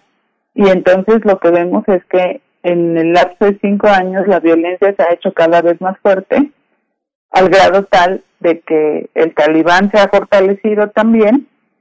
Los intentos de, de pláticas de paz de incluirlos como actor político dentro del, del de la realidad política de Afganistán, pues no han funcionado y no han funcionado porque el factor constante es la presencia extranjera occidental. Eh, maestra Daniela López Rubí, ¿cuál es, cuál es la relevancia geopolítica de, de Afganistán y, qué actividades, tanto lícitas como ilícitas, por supuesto, atraviesan, ahí está el comercio de opio, pero bueno, le pregunto, atraviesan a este país, lo que nos lleva a pensar en una gran diversidad también de, de actores, pues, de actores, de tribus, de intereses eh, económicos. ¿Cómo está este mosaico en Afganistán? Es interesante porque Afganistán no es eh, propiamente un país rico en recursos naturales, ni tampoco está dotado de una geografía eh, favorable para ni para la agricultura ni, ni ni de un clima tampoco pues digamos eh, favorable igual eh, no no lo tiene. Sin embargo está posicionado en, en un lugar geográfico que resulta atractivo por su cercanía con China, por su cercanía con India, incluso por su cercanía con Irán. Y bueno, eh, recién iniciada la, ocupación por parte de, de los Estados Unidos, se mencionaba que uno de los motivos era el poder explotar el, el mercado indio estableciendo gasoductos que recorrieran la zona, eh, o bueno, la, la, zona fronteriza de Afganistán, porque en ese momento se vislumbraba mucho más difícil hacer negociaciones con Irán para establecer los gasoductos que con, que con Afganistán. Y se mencionaba que pues eh, las compañías eh, gaseras en Estados Unidos veían mucho más factible un cambio político en Afganistán, donde se pudiera negociar con un gobierno eh, de tipo democrático, no como lo era el, régimen talibán, y que eso también fue una de las motivaciones para, para iniciar la ocupación, además de lo que sucedió el 11 de septiembre, ¿no? Entonces, eh, más que tener recursos que pudieran ser atractivos, es la ubicación eh, estratégica en la que está situado y la cercanía con, con estos actores, ¿no? Con Rusia, con China, con India. Y bueno, el, el comercio de opio que fue uno de los de los de las actividades que permitió que los talibán se hicieran de recursos eh, en su época en el poder, ¿no? Porque al ser un régimen que no estaba reconocido internacionalmente por, por la comunidad, pues se limitaban sus posibilidades de comercio internacional y, de recursos eh, para el país. ¿no? Entonces ahí fue donde se inició eh, el comercio ilícito del opio y la amapola y pues entiendo que es una actividad que se suponía también iba a controlarse y, y terminarse con la ocupación, cosa que no ha sido así. Daniela, también hay, una, hay un aspecto que se le atribuye también desde Occidente a la situación de las mujeres, de las niñas y los niños. Se dice que es eh, lo, religioso, el atraso de los países árabes. Sin embargo, desde distintas fuentes eh, eh, europeas, alemanas, francesas, británicas, lo que se señala como un gran rezago es la pobreza, porque hay otros, eh, Arabia Saudita, eh, eh, incluso países tan rezagados, según el Banco Mundial de, la órbita árabe y de Medio Oriente, Marruecos, que está a la saga en, ese, en eso que llaman el furgón del, el último furgón del desarrollo, no tiene una presión este, tan, tan intensa contra mujeres y niñas que no van a la escuela, incluso Túnez, que hay una violencia enorme en ese país, no pasa lo mismo que ahora en Afganistán. ¿Es la pobreza? O es la religión? ¿Cómo lo ve usted? Yo creo que es una combinación de factores, en donde en principio está la situación misma de, del país, la cuestión de eh, la falta de cohesión social entre los grupos étnicos, que impide también eh, pues el tomar decisiones de, mayor alcance. Eh, creo que que la cuestión de la religión, decir que, la situación del país es esa por su característica religiosa, creo que, que no es así.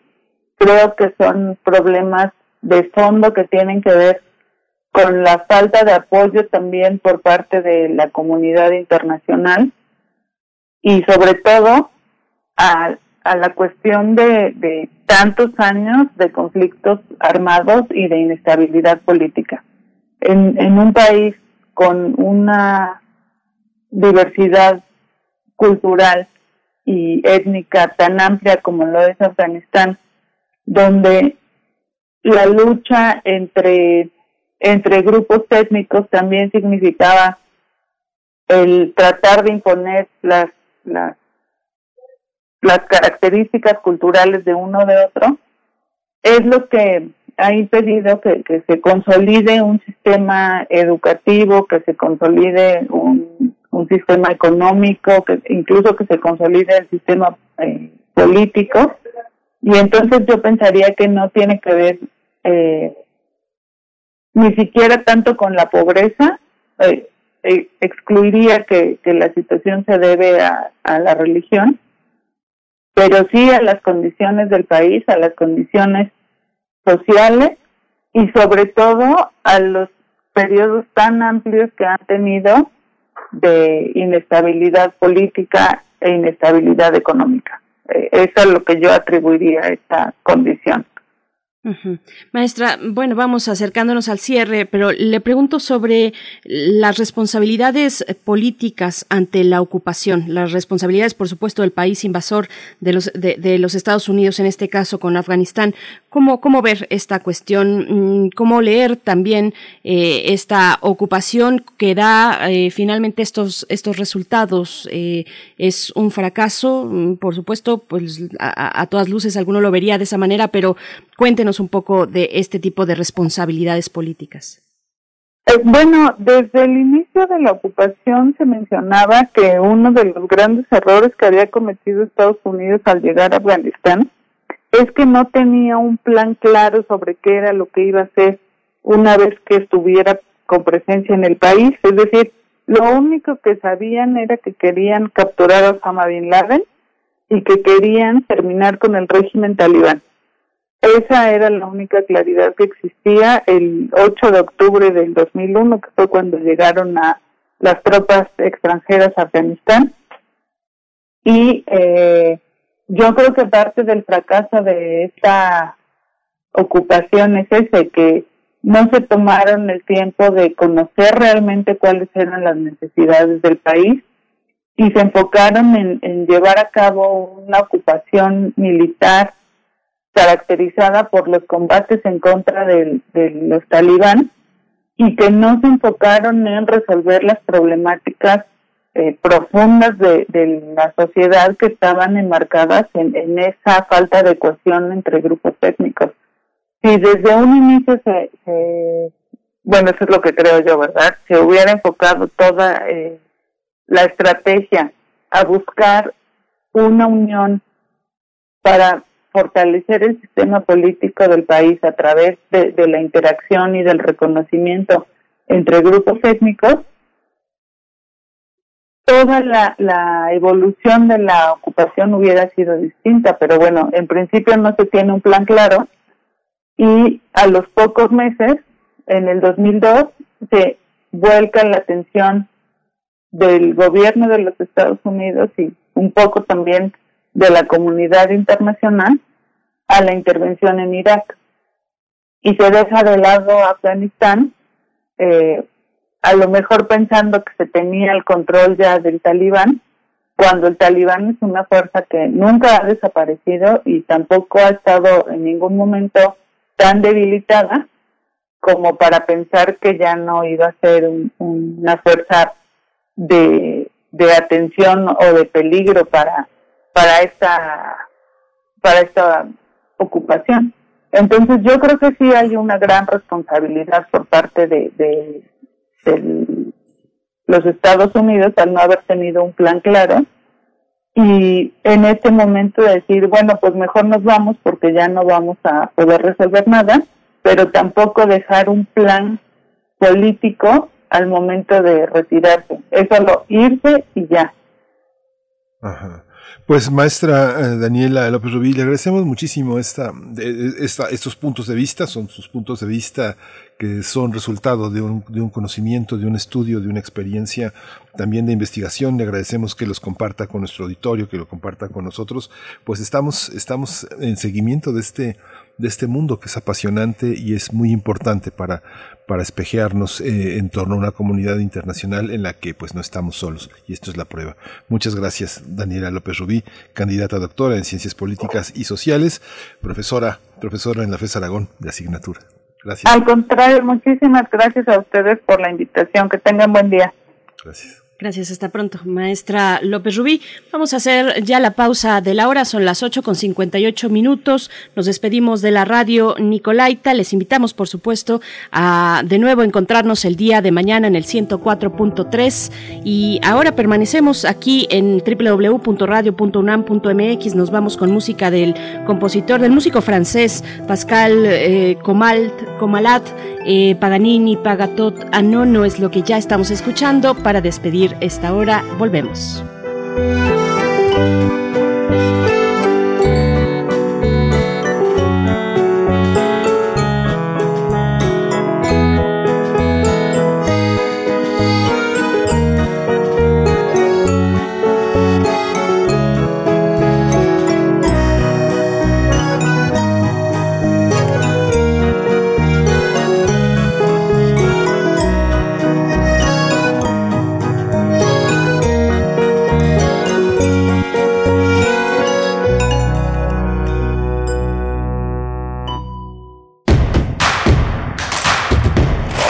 Encuentra la música de primer movimiento día a día en el Spotify de Radio UNAM y agréganos a tus favoritos.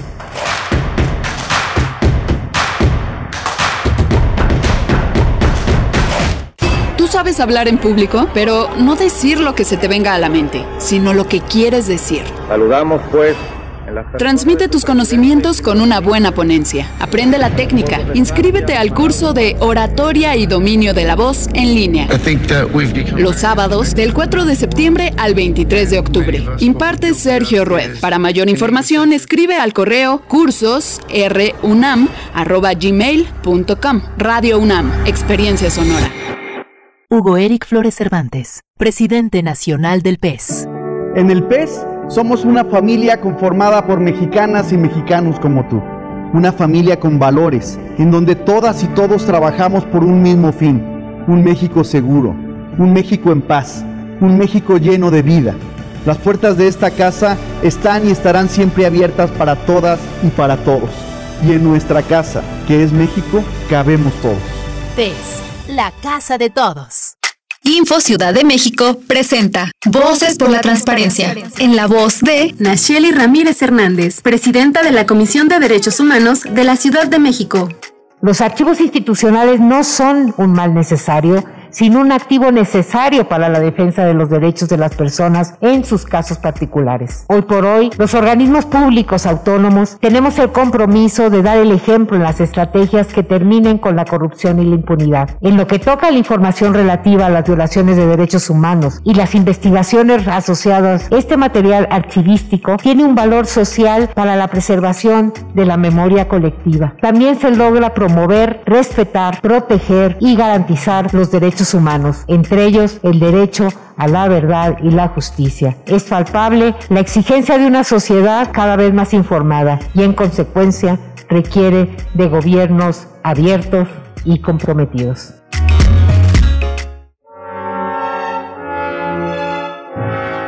Esta pandemia provocó muchos silencios, silencios que merecen su propia música. Temporada de verano 2021 de la Orquesta Sinfónica de Minería presentará en su séptimo programa homenaje a las víctimas de la pandemia, bajo la dirección de Carlos Miguel Prieto, The Deum de Joseph Haydn y la Misa de Requiem de Wolfgang Amadeus Mozart, con la soprano Anabel de la Mora, la mezzo-soprano Alejandra Gómez Ordaz, el tenor Andrés Carrillo, el bajo Rodrigo Urrutia y el coro de la Orquesta Sinfónica de Minería. Disfruta de este programa las veces que quieras vía streaming, desde el sábado 14 de agosto a las 10 horas hasta el domingo 15 de agosto a las 23.30 horas. Consigue tus boletos en www.minería.org.mx. Que la música reavive el recuerdo, mitigue el dolor y honre la memoria. Orquesta Sinfónica de Minería.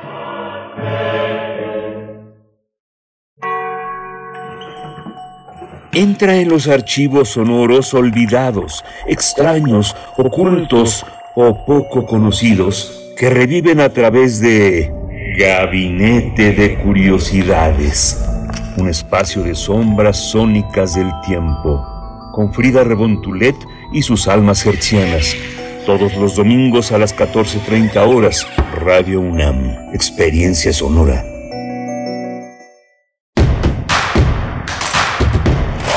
En redes sociales. Encuéntranos en Facebook como Primer Movimiento y en Twitter como arroba PMovimiento. Hagamos comunidad.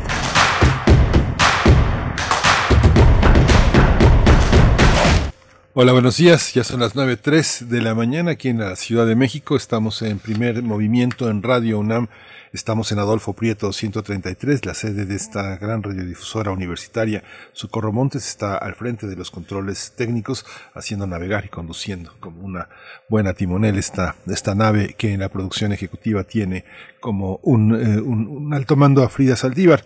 Está también del otro lado del micrófono mi compañera Berenice Camacho. Berenice Camacho, buenos días. Buenos días, Miguel Ángel Quemain. Pues aquí estamos iniciando esta tercera hora. Estaba leyendo los comentarios que nos hacen llegar en nuestras redes sociales. Estuvimos hablando la hora pasada con Saúl Escobar Toledo sobre las ideologías y la consulta popular del primero de agosto. Nos dicen por acá, eh, a ver, hay una pregunta específica, dice Alfonso de Alba Arcos, no conozco el porcentaje de participación de los votantes de la consulta en Ciudad de México. ¿Alguien conoce ese dato?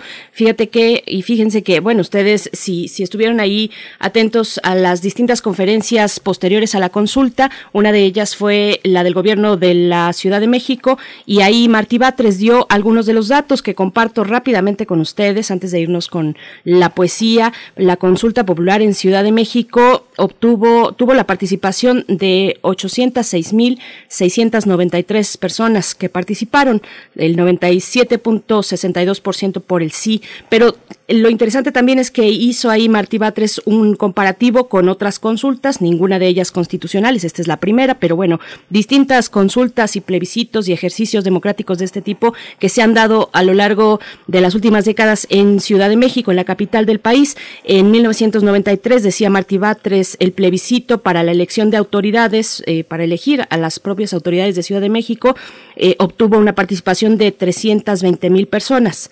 La consulta zapatista en el 95, 300 mil personas. La cuestión del Fobaproa en el 97, 503 mil personas. eh, sobre mm, la cuestión del registro de Andrés Manuel López Obrador como candidato a jefe de gobierno en el año 2000. Obtuvo una participación de 503 mil personas. Eh, en 2001, sobre la cuestión del horario de verano, 321.933 personas. Eh, más recientemente, 2002, eh, sobre la cuestión de los segundos pisos del periférico, 420.533 personas participantes y finalmente en 2018 el tema del aeropuerto obtuvo una participación de 235.000 464 personas. Bueno, pues bastante elevada la participación de la reciente consulta popular de este año, del primero de agosto, repito, 806.693 personas participantes, Miguel Ángel. Sí, la participación fue, fue, fue, fue importante, eh, no fue tan significativa como una elección como la que tuvimos, que fue promovida pues prácticamente tres años antes. Sabíamos que tenía que concluir en 2021 un proceso, un proceso constitucional y electoral muy, muy promovido. Eh, en esta pandemia muchas personas eh, volvieron a su código postal originario en su credencial de elector. Eh, algo que sabemos que está documentado es que muchas personas por estudios, por trabajo, cambian temporalmente su domicilio. No saben ni cuánto tiempo van a durar en su trabajo. Saben que el estudio y su traslado al centro de, aprendizaje es temporal y conservan su credencial de lector. el esfuerzo que la ciudadanía hace a veces incluso de regresar a su propio estado para ejercer su voto es muy importante, se planea con anticipación, es casi una tarea grupal, familiar, es una responsabilidad que muchas veces se toma en pareja, pero esta consulta es distinto. También la son es multifactorial el orden de, de los de los acontecimientos que, que permiten un análisis de esta de esta consulta y de la participación. Muchas personas con la pandemia regresaron perdieron su trabajo, la educación se dio a distancia y regresaron a los domicilios que originalmente tenían con sus padres o con sus abuelos, sus ámbitos originarios y, pudieron votar en algunos, en algunos casos, pero esta participación también tiene que ver con esta, esta movilidad que provocó la pandemia, esta reasignación que en muchas, en muchas ocasiones motivó que no pudieran acceder a los lugares donde habían hecho cambios de domicilio, donde eh, ya no tenían posibilidad de, ejercer su voto. ¿no? Yo creo que hay que tomar eso en cuenta.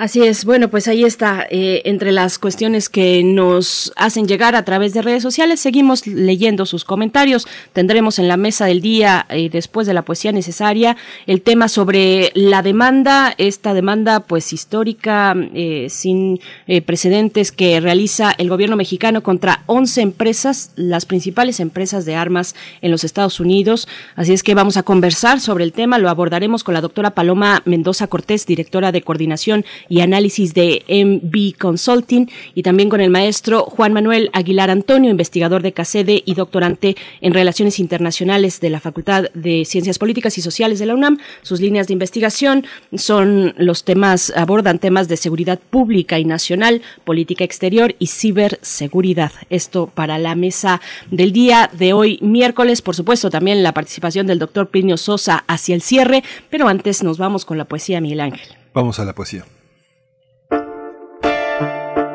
Es hora de Poesía Necesaria. La poesía, pues hoy Ana Angulo Rivero es una escritora, editora, traductora también que nació en Bilbao en el año de 1971. Estudió letras modernas inglesas en la UNAM, también estudió danza y teatro en Nueva York y en España. Y bueno, ha escrito cuentos infantiles, ensayo, novela. Obtuvo el primer lugar en el concurso Punto de Partida de la UNAM en su edición 48 en la categoría de poesía, precisamente con el poema que les voy a compartir que se titula Seres aplastados. Varios de, sus poemas están relacionados con con ser ciclista en una ciudad, en Ciudad de México. Y, bueno, eh, vamos, eh, este poema tiene un poquito, refleja un poquito de esa experiencia, aunque hay otros que la abordan completamente. Así es que vamos con la poesía. Ana Angulo Rivero, Seres aplastados. Seres aplastados son como esas hojas y flores que se guardan entre las páginas de un libro, secos, frágiles Algún día fueron tridimensionales, capullos voladores, brotes de algo vivo. En bici por la ciudad los encuentras a cada rato. Seres pequeños, aplastados por los coches, aplanados súbitamente, se confunden en el asfalto de manera gradual en unos pocos días. Generalmente son pájaros, a veces ratas, atropellados, insignificantes, debajo de los árboles, de los camellones, de todas las avenidas, manchas grises y blancas en las que se distinguen una patita, un ojo, un ala. Dicen, cada vez puede ser la última. Instantáneas de la muerte que, como el amor, como el desamor, como los hijos, como las enfermedades, llega de manera repentina a cambiarlo todo para siempre.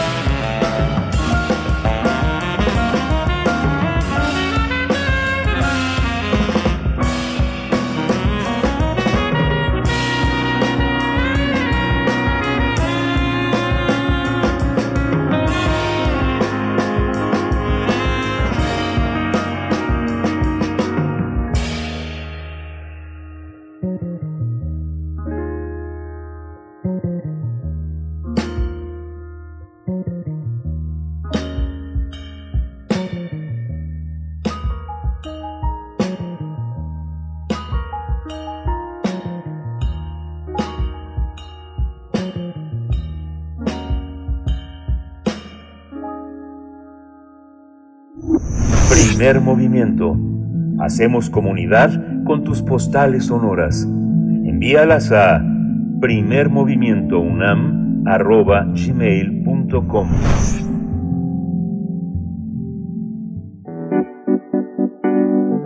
La mesa del día.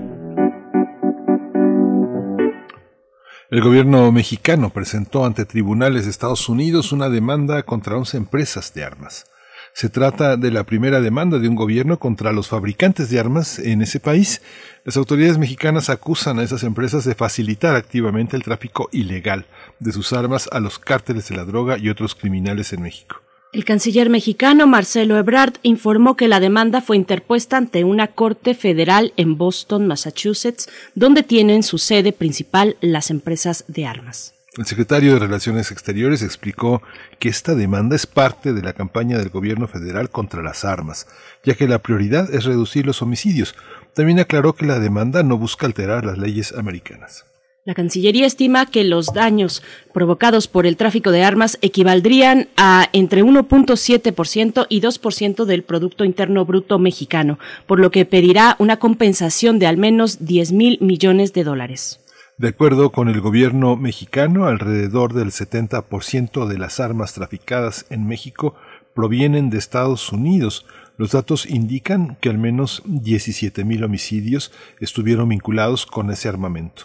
Pues vamos a realizar un análisis en esta mañana eh, sobre esta demanda presentada por el gobierno mexicano en Estados Unidos contra fabricantes de armas en ese país. Nos acompañan para este propósito la doctora Paloma Mendoza Cortés. Ella es directora de coordinación y análisis de Envy Consulting. Doctora Paloma Mendoza, bienvenida a Primer Movimiento. Buenos días. Muchísimas gracias, un placer. Muchas gracias por la invitación. Gracias, eh, doctora Mendoza. Buenos días. Eh, presento al maestro Juan Manuel Aguilar Antonio. Él es investigador de CACEDE, es doctorante en Relaciones Internacionales por la Facultad de Ciencias Políticas y Sociales. Sus líneas de investigación han sido Seguridad Pública y Nacional, Política Exterior y Ciberseguridad. Maestro Juan Manuel Aguilar, bienvenido. Muchas gracias por estar aquí a discutir el tema en esta mesa. ¿Qué tal, Miguel Ángel? ¿Qué tal, Berenice? Muy buenos días. Juan Manuel, maestro Juan Manuel, buenos días, bienvenidos ambos. Eh, inicio pues con un pidiéndoles un comentario eh, panorámico, digamos, sobre eh, esta demanda ha llamado la atención de propios y ajenos. Varios medios internacionales han abordado la nota, lo ilustran como una demanda pues inédita. ¿Qué relevancia tiene esta acción del gobierno mexicano en lo simbólico, en la relación bilateral, en fin, en cuanto al comercio? Toda la cuestión que atañe a este punto, mm, doctora Paloma Mendoza, por favor. Sí, gracias. En primer lugar, me gustaría hacer un contexto de todo este, toda esta situación del tráfico de armas eh, transfronterizo entre México y Estados Unidos. en primer lugar, me gustaría decir que la vida útil de las armas es un ciclo muy largo. Eso eh, provoca que haya mucha reventa en torno a las armas de fuego. Segundo lugar, para considerar el tráfico de armas eh, debe debe saberse que hay una una parte que es nacional, o sea, el tráfico interno de armas, y una parte transnacional, que es propiamente las armas que vienen, en este caso, desde Estados Unidos. Eh, ¿Qué se puede denominar como tráfico nacional de armas? A la venta ilícita, a la distribución ilícita, al robo o incluso al desvío de las armas de venta legítima que son destinadas hacia las fuerzas de seguridad. Ahora, eh, hay un momento en el que las armas salen de un circuito lícito y entran a un circuito ilícito de tráfico transfronterizo y tráfico interno, que es lo que también nos dice mucho de los métodos de tráfico, que son esencialmente tres, el tráfico terrestre, el tráfico marítimo y el tráfico hormiga. La mayoría de las armas se trafican a través de, la hormiga, aunque la vía marítima es eh, considerada como eh, la vía por la cual entran mayor cantidad de armas a. Se calcula que es hasta cinco veces mayor que incluso los medios terrestres. Pero ¿qué es lo que pasa? Que a través de los medios de transporte terrestres es donde se hacen eh, la mayor cantidad de decomisos. Eh, las cifras varían, no hay una, una cifra concreta de cuántas armas se trafican, pero se calcula, eh, hay, hay un cálculo distal, porque algunos dicen que es de una de cada diez armas solamente que se trafican entre México y Estados Unidos, solamente una es decomisada. O sea, de cada 10, una y hay otros que se van hasta arriba, hasta la estratosfera y te dicen, bueno, una de cada 100 logran ser decomisadas. Ahora, hay otra cuestión. En Latinoamérica y el Caribe, por alguna razón, las armas ilegales, su precio es menor al precio de las armas legales. Esto no se ha logrado explicar. La lógica nos dice, bueno, si se incrementa el riesgo de, tanto de transporte como de la importación vía ilegal, pues se supone que tiene que ser más caro el precio en México que en Estados Unidos. Y usualmente no, no es así. Ahora, eh, no se considera el papel de las empresas de seguridad privada que poseen eh, licencia de para adquirir armas. ¿A qué nos conlleva esto? El papel titular de eh, la para aplicar la Ley Federal de Armas de Fuego y Explosivos corresponde al ejército. que hace Así es, y, y las Fuerzas Armadas, las Fuerzas Armadas, eh, Sedena Semar, están también al cargo de las, de las aduanas y de los puertos. O sea, ellos son las autoridades eh, correspondientes para, para hacer cumplir esta ley.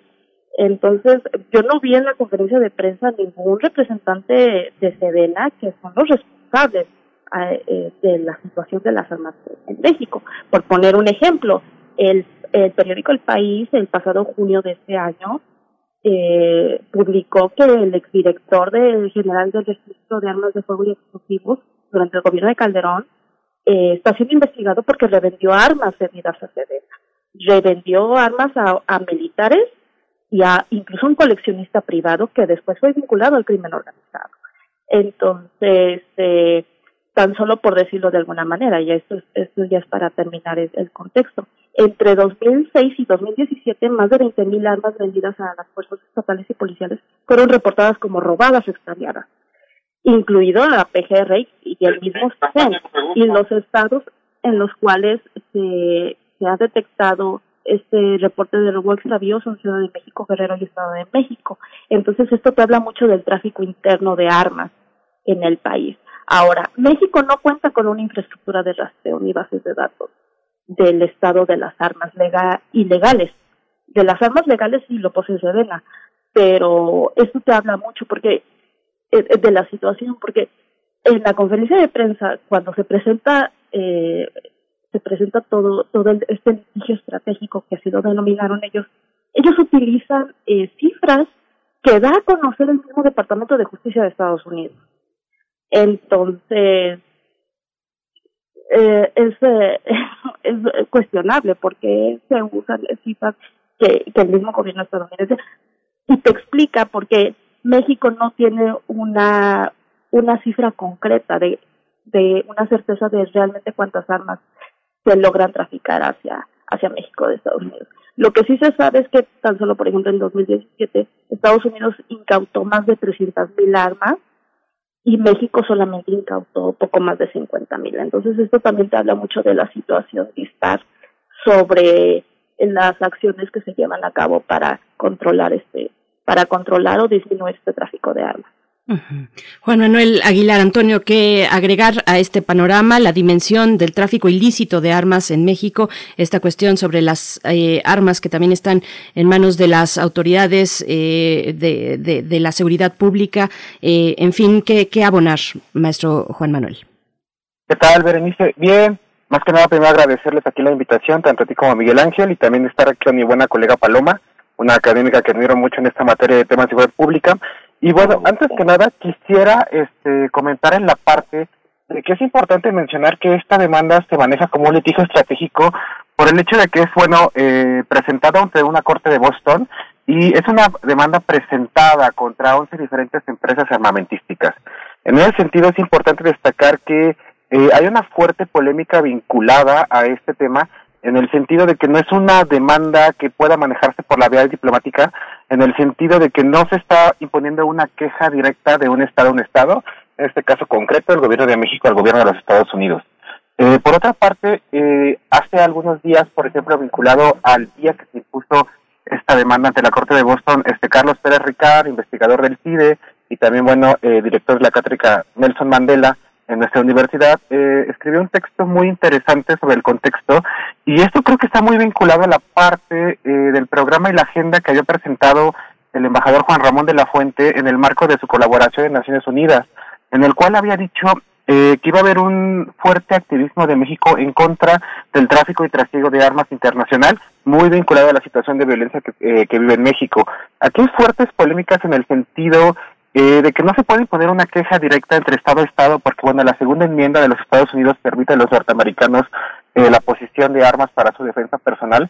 Y también, por ejemplo, eh, iba a ser mucho más fácil que de una queja diplomática realizada por el gobierno de México hacia el gobierno de Estados Unidos, esta fuera desechada, se llamara a un contexto de que es un asunto de política interna y de soberanía nacional, y hubiera sido desechada este, rápidamente esta queja por parte del canciller Marcelo Ebrard. No obstante, eh, hay varias eh, polémicas y varios temas que están sujetos eh, y son cabos sueltos dentro del contexto de esta demanda. Uno de los primeros, por ejemplo, sería considerar que la queja está impuesta en Boston, pero la principal eh, centro de suministros de venta de las armas que llegan a México están situados en estados fronterizos con el caso concreto de Arizona, el caso concreto, por ejemplo, de California, el caso concreto de Texas, y tenemos que entender que el gobierno de Estados Unidos se maneja como una federación de estados en el cual cada estado de la Unión tiene diferentes códigos, tiene diferentes leyes en las cuales se puede volver muy difícil eh, de alcanzar esta visión que presenta la demanda de disciplinar a las empresas de armas para que puedan tener los controles en la parte este, de la venta y distribución de armas. Entonces creo que es una parte que se puede festejar muy bien en la en el sentido de la iniciativa del gobierno para hacer una queja internacional en el marco eh, del contexto de la relación bilateral es un tema inédito porque es una demanda impuesta por un gobierno hacia un conjunto de actores privados que son las empresas eh, productoras de armas, pero creo que todavía hay muchos cabos sueltos que pueden alcanzar una resolución satisfactoria y también, bueno, alcanzar en alguna medida la indemnización que pide el gobierno de México respecto al tráfico de las armas y el daño que causa en nuestro país.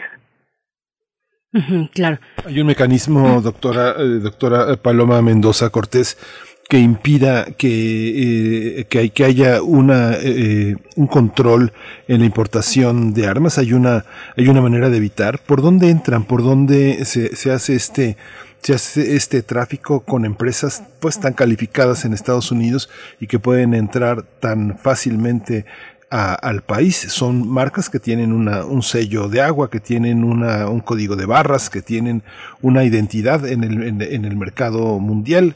¿Cómo pueden entrar esas, esas armas? Las, las, eh, las reclamaciones se tendrían que hacer con todas estas evidencias, con toda esta este, captura de, de, estos, de estas herramientas. Sí, como ya lo ha mencionado muy bien aquí el colega Juan Manuel, eh, la mayoría del tráfico proviene eh, de la zona fronteriza, eh, especialmente de, de, los estados de Texas y de Arizona. Ahora, eh, hay dos, hay, bueno, la manera más usual para, para que las, armas ilegales entren a México es a través de, haga, imagínense que un arma es como un rompecabezas. Entonces se envían por partes. Se ha descubierto que a través de muchos, eh, muchas empresas de paquetería se suelen utilizar para enviarlas por partes naturalmente cuando pasan por rayos X, pues el, empleado de la empresa no se da cuenta que son armas fraccionadas, porque tú puedes eh, disfrazarlos para que parezcan cualquier cosa. Entonces esa es una de las vías más usuales. Otra de las vías más usuales es utilizar a ciudadanos estadounidenses que compran las armas, eh, varias armas en varias armerías diferentes, eh, arman un, un arsenal y las revenden hacia, hacia el crimen organizado que a la vez eh, utiliza a ciudadanos estadounidenses, la mayoría mexicoamericanos, para eh, traer las armas ilegales y regresar, si es posible, con, con drogas que están eh, ocultas, por ejemplo, en, los tanques de gasolina, en, bueno, en los lugares más y, eh, insospechados que te puedas imaginar. Entonces, eh, y para, para completar un, un poquito lo que, lo que decía aquí eh, el colega Juan Manuel, eh, ya estás metiendo aquí a una tercera parte en una en un asunto de la agenda bilateral de seguridad, porque estás metiendo a las empresas privadas y eso puede ser algo muy peligroso, porque eh, durante la conferencia de prensa eh, se mencionó el caso de la demanda contra Remington por las familias de los niños asesinados en el tiroteo de la escuela de Sandy Hook en 2012. Ese litigio duró siete años. Y yo me pregunto, bueno, si en el caso de que llegue a perder el, Morena la presidencia de la República, si llega un partido diferente, ¿van a continuar con ese litigio o solamente es eh, una, una manera en la que el, secretario Ebrard eh, quiere impulsar sus aspiraciones presidenciales, ¿no? Y bueno, regresando al caso de, de Remington y la escuela Sandy Hook, eh, después de estos siete años se logró un acuerdo en la que la empresa eh, daría 33 millones de dólares a las, a las familias afectadas, pero ¿qué fue lo que pasó? Que la empresa se declaró en bancarrota para no pagar esa indemnización. O sea, estamos hablando de una empresa de más de 200 años de antigüedad y que en algún momento fue parte de DuPont. Entonces, que una empresa así se declare en bancarrota con la finalidad de no indemnizar a las familias afectadas, pues bueno, eso es una de las tantas estrategias que pueden hacer uso a las empresas privadas, porque no hay manera de controlar ese tipo de prácticas que abusan de los vacíos legales o del mismo marco legal y que del de que estamos hablando, ¿no? Sí, la, la, observación eh, que hace usted, doctora, es una observación pues absolutamente tridimensional de, y de enorme hondura del problema. Aquí le preguntaría al maestro Juan Manuel Aguilar Antonio, eh, hay eh, autoridades que sexenios anteriores formaron parte de la seguridad en México, este Palomino García Luna, que fueron dueños o son dueños de empresas de seguridad muy importantes, se dedicaban a proteger hasta periodistas. Imagínense estas empresas que están armadas. ¿Cuántas empresas ah, eh, eh, compran armas? ¿A qué equivalente eh, de, esa cantidad proporcionalmente a las que se compran en México vienen de Estados Unidos? Los permisos de importación, el control de las aduanas como, ¿qué, ¿qué, tenemos? ¿Qué tenemos ese conocimiento? Ya la doctora Paloma Mendoza señalaba que era un territorio ignoto. Hay muchas cosas por descubrir, pero ¿qué sabemos? En esta parte creo que hacen un punto muy trascendente, Miguel Ángel, en el cual de que deberíamos hacer más transparente el tema del suministro de armamento para este, corporaciones de seguridad pública, Fuerzas Armadas y demás instituciones en México. Porque, por ejemplo, eh, creo que en el tema de los suministros para para el ejército, las instituciones policiales, puede haber una fuerte vinculación en concreto eh, con empresas estadounidenses, pero también, por ejemplo, tenemos que tener dentro del mapa que, por ejemplo, en el caso concreto de las organizaciones criminales, el principal armamento es conocido como el AK-47 y ese, por ejemplo, es un arma de maquilación que tiene su origen en Rusia, pero que actualmente se puede producir en diferentes puntos del país. Y es un arma, por ejemplo, que tiene un costo de producción que era de los 150 a los 300 dólares y que, bueno, gran cantidad de países están produciéndolo y es muy, muy popular entre las organizaciones criminales por su efectividad y por la parte este, de la, del buen del uso rudo, por así decirlo en algún sentido, que pueden darle este tipo de organizaciones criminales que puede excederse a lo largo del tiempo. En ese sentido, este, es importante mencionar que hay una fuerte vinculación, una fuerte necesidad de transparentar la parte, por ejemplo, eh, de la compraventa de armas legal para poder tener un panorama más vinculado a la compra-venta y trasiego de armas de manera ilegal dentro de la frontera de México-Estados Unidos. Pero creo que el problema es más severo y la parte de las cifras presentadas por este el gobierno de los Estados Unidos nos dejan muchas dudas y también, por ejemplo, no tenemos la certeza eh, de cómo ese tráfico ilícito puede vincularse al fenómeno de violencia en México. Algo muy interesante es que la misma Cancillería presenta que el tráfico ilegal de armas está vinculado a una cifra de 17 mil asesinatos al año dentro de nuestro país. Y esto puede ser muy polémico porque se está adjudicando eh, que prácticamente del 60 al 70% de los homicidios cometidos en nuestro país eh, son a razón de esta polémica y de ahí que se pida una indemnización tan alta que sea 15 mil millones de dólares, que representa, por ejemplo, 2% del Producto Interno Bruto de los Estados Unidos, y que de alguna forma eh, llevar el litigio estratégico en el marco de la relación bilateral puede ser muy difícil, pero en caso concreto de que pueda abocarse una solución eh, a favor de México, pues también pueden darse estos escenarios preocupantes o estas soluciones eh, que pueden encontrar las grandes corporaciones, como bien comenta Paloma, en el sentido de que pues una empresa puede quedar bancarrota y hasta ese sentido no puede este, darse el pago de la indemnización al gobierno de México. Entonces, pues hay muchos, este, muchas dificultades de enfrentar y también, por ejemplo, también hay una fuerte responsabilidad de México en la parte de ver que los puntos principales fronterizos del, de México, en el, en el caso concreto de Nuevo Laredo, en el caso concreto del Paso, en el caso concreto de Tijuana, se debe mejorar y refinar mucho la parte de los controles fronterizos y aduaneros para mejorar el decomiso de armas pues evitar que pueda siga dándose este tráfico ilegal. Eh, doctora Paloma Mendoza, voy a poner un ejemplo un poco para ilustrar esta pregunta que le voy a hacer eh, en este momento. Eh, recordar un poco el juicio en la Corte de Stuttgart, en Alemania, que investigó y dio un fallo en contra de una empresa eh, alemana de venta de armas, Heckler Koch, una empresa que, eh, que, le voy a dar un poquito de contexto a, la audiencia y, recordar tal vez un poco este momento, una empresa que vendió armas en provincias mexicanas bajo control de los cárteles, es lo que dicen eh, los que la, la fiscalía, pues entiendo así. Eh, armas que presuntamente fueron utilizadas en los hechos de Iguala, entre otros acontecimientos eh, violentos. Eso es en Alemania, donde las leyes son, son estrictas en este sentido, no se puede comerciar en territorios en conflicto, es lo que entiendo, pero ¿cómo, cómo es, eh, poniendo ese ejemplo, la legislación para con Estados Unidos respecto a, sus, a lo que se puede y no, lo que estas empresas vendedoras de armas eh, pueden o no hacer en cuanto a su comercio exterior o con otros territorios fuera de los Estados Unidos? ¿Cómo es esta cuestión?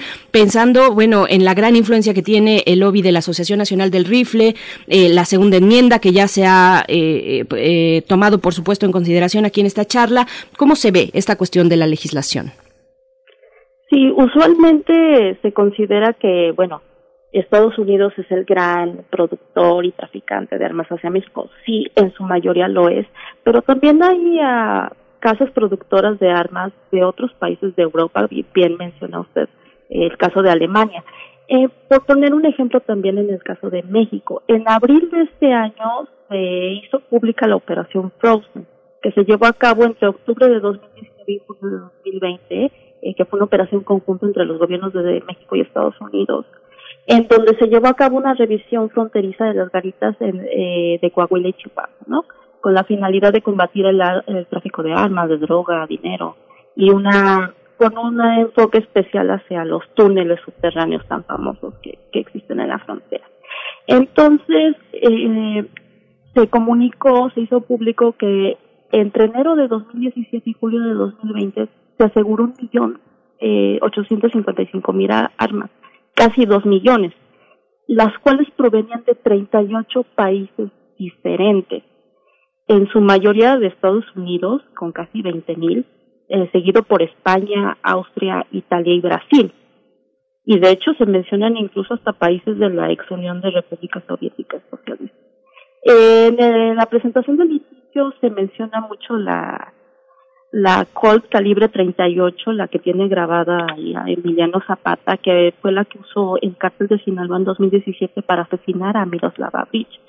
También otro caso en 2019 en el operativo fallido para aprender a Ovidio Guzmán, eh, en los videos aparece una Barrett calibre 50, que es, eh, se supone que es un arma de uso exclusivo de las Fuerzas Armadas y es capaz de derribar helicópteros que fue utilizada por miembros del cártel de Sinaloa para, para liberarlo.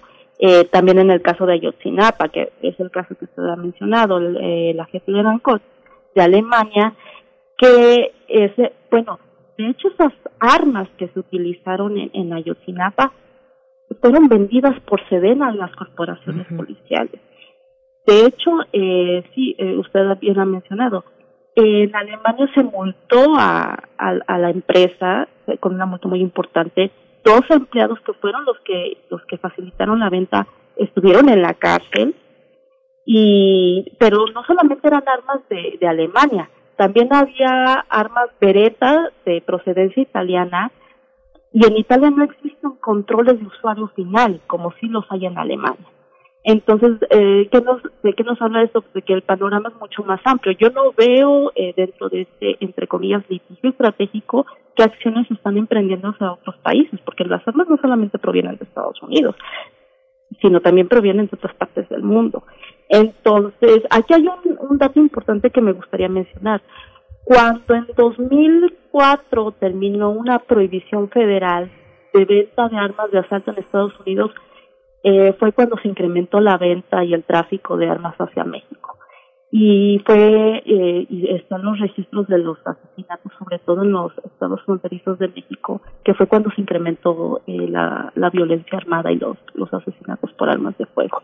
Entonces esto también nos nos señala que no hay una correlación directa entre la venta de armas legal y eh, la violencia en México Maestro Juan Manuel Aguilar, eh, bueno, ya vamos cerrando la charla, tenemos unos poquitos minutos, pero ya encaminándonos al cierre, eh, pues preguntar, y hay varios comentarios en la audiencia respecto al peso, al gran trabajo, eh, el, al gran peso político que tiene la Asociación Nacional del Rifle, por supuesto, en Estados Unidos, ni Obama lo pudo quitar o, o disminuir esa, esa potencia que tiene, esa presencia, ese respaldo, junto con la segunda enmienda que protege a nivel constitucional la aportación de armas, es un derecho pero mm, ¿cómo, ¿cómo se ve en términos políticos pues esto que emprende el gobierno mexicano con este eh, ambiente político también de un lobby tan poderoso como este?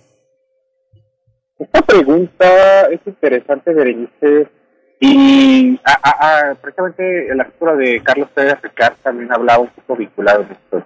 Es importante y de alguna forma también puede celebrar que se den estos pasos para demostrar que también hay una fuerte implicación del proceso de armas que vulnera y que uno que afecta severamente eh, la cuestión de la seguridad pública dentro de México. Y es importante mencionar que precisamente en aquellos años en los cuales Marcelo Ebrard eh, deja el gobierno de la Ciudad de México eh, y entra el cambio por Miguel Ángel Mancera, pues él precisamente viaja a Estados Unidos y trabaja en empresas logísticas, trabaja con Naciones Unidas con estas figuras por lo cual podemos decir que no es un contexto y un entorno que le sea muy ajeno y también, por ejemplo, no es un, un campo en el cual desconozca las fuertes presencias y el tema de las fuertes relaciones de poder que pueden tener estas organizaciones como la Asociación Nacional del Rifle.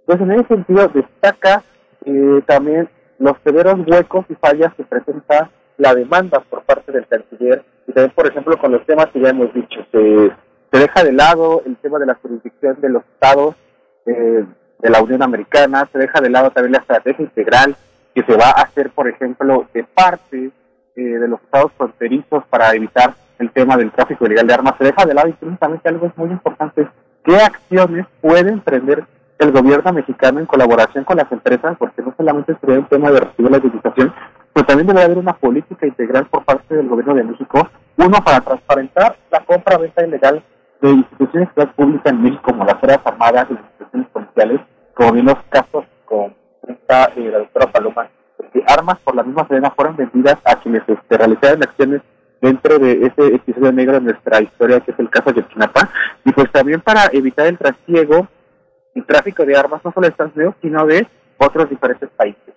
Entonces, eh, puede existir una fuerte polémica de que esta demanda también sea un detonador de carácter político.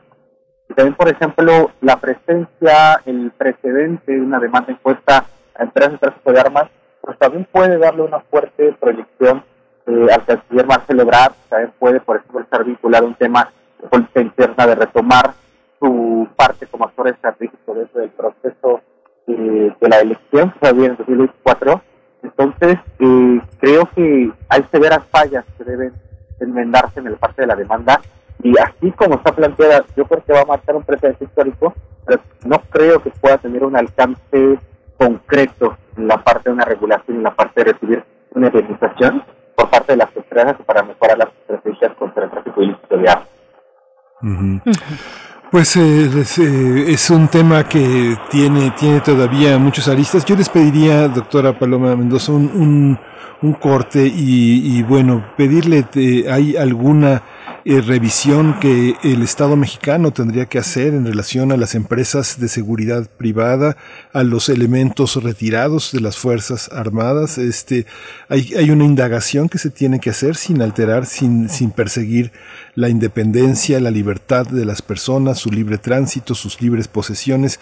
Hay algo que tengamos que hacer en términos de legislativo, de, de las instituciones para paliar esta situación. Es una pregunta para los dos. Empezamos con usted, doctora Paloma Mendoza. Sí, gracias. Eh, totalmente. Eh, si existe esa desregulación, una falta de registro de las armas ilegales que, que ingresan a nuestro país es el mismo caso que pasa con las empresas de seguridad privada. O sea, a partir de 2006, cuando se declara la guerra contra el narcotráfico, ha habido una proliferación y de creación de empresas. No todas estas empresas poseen eh, la licencia que otorga Sedena para la, la aportación y posesión de armas. ¿no?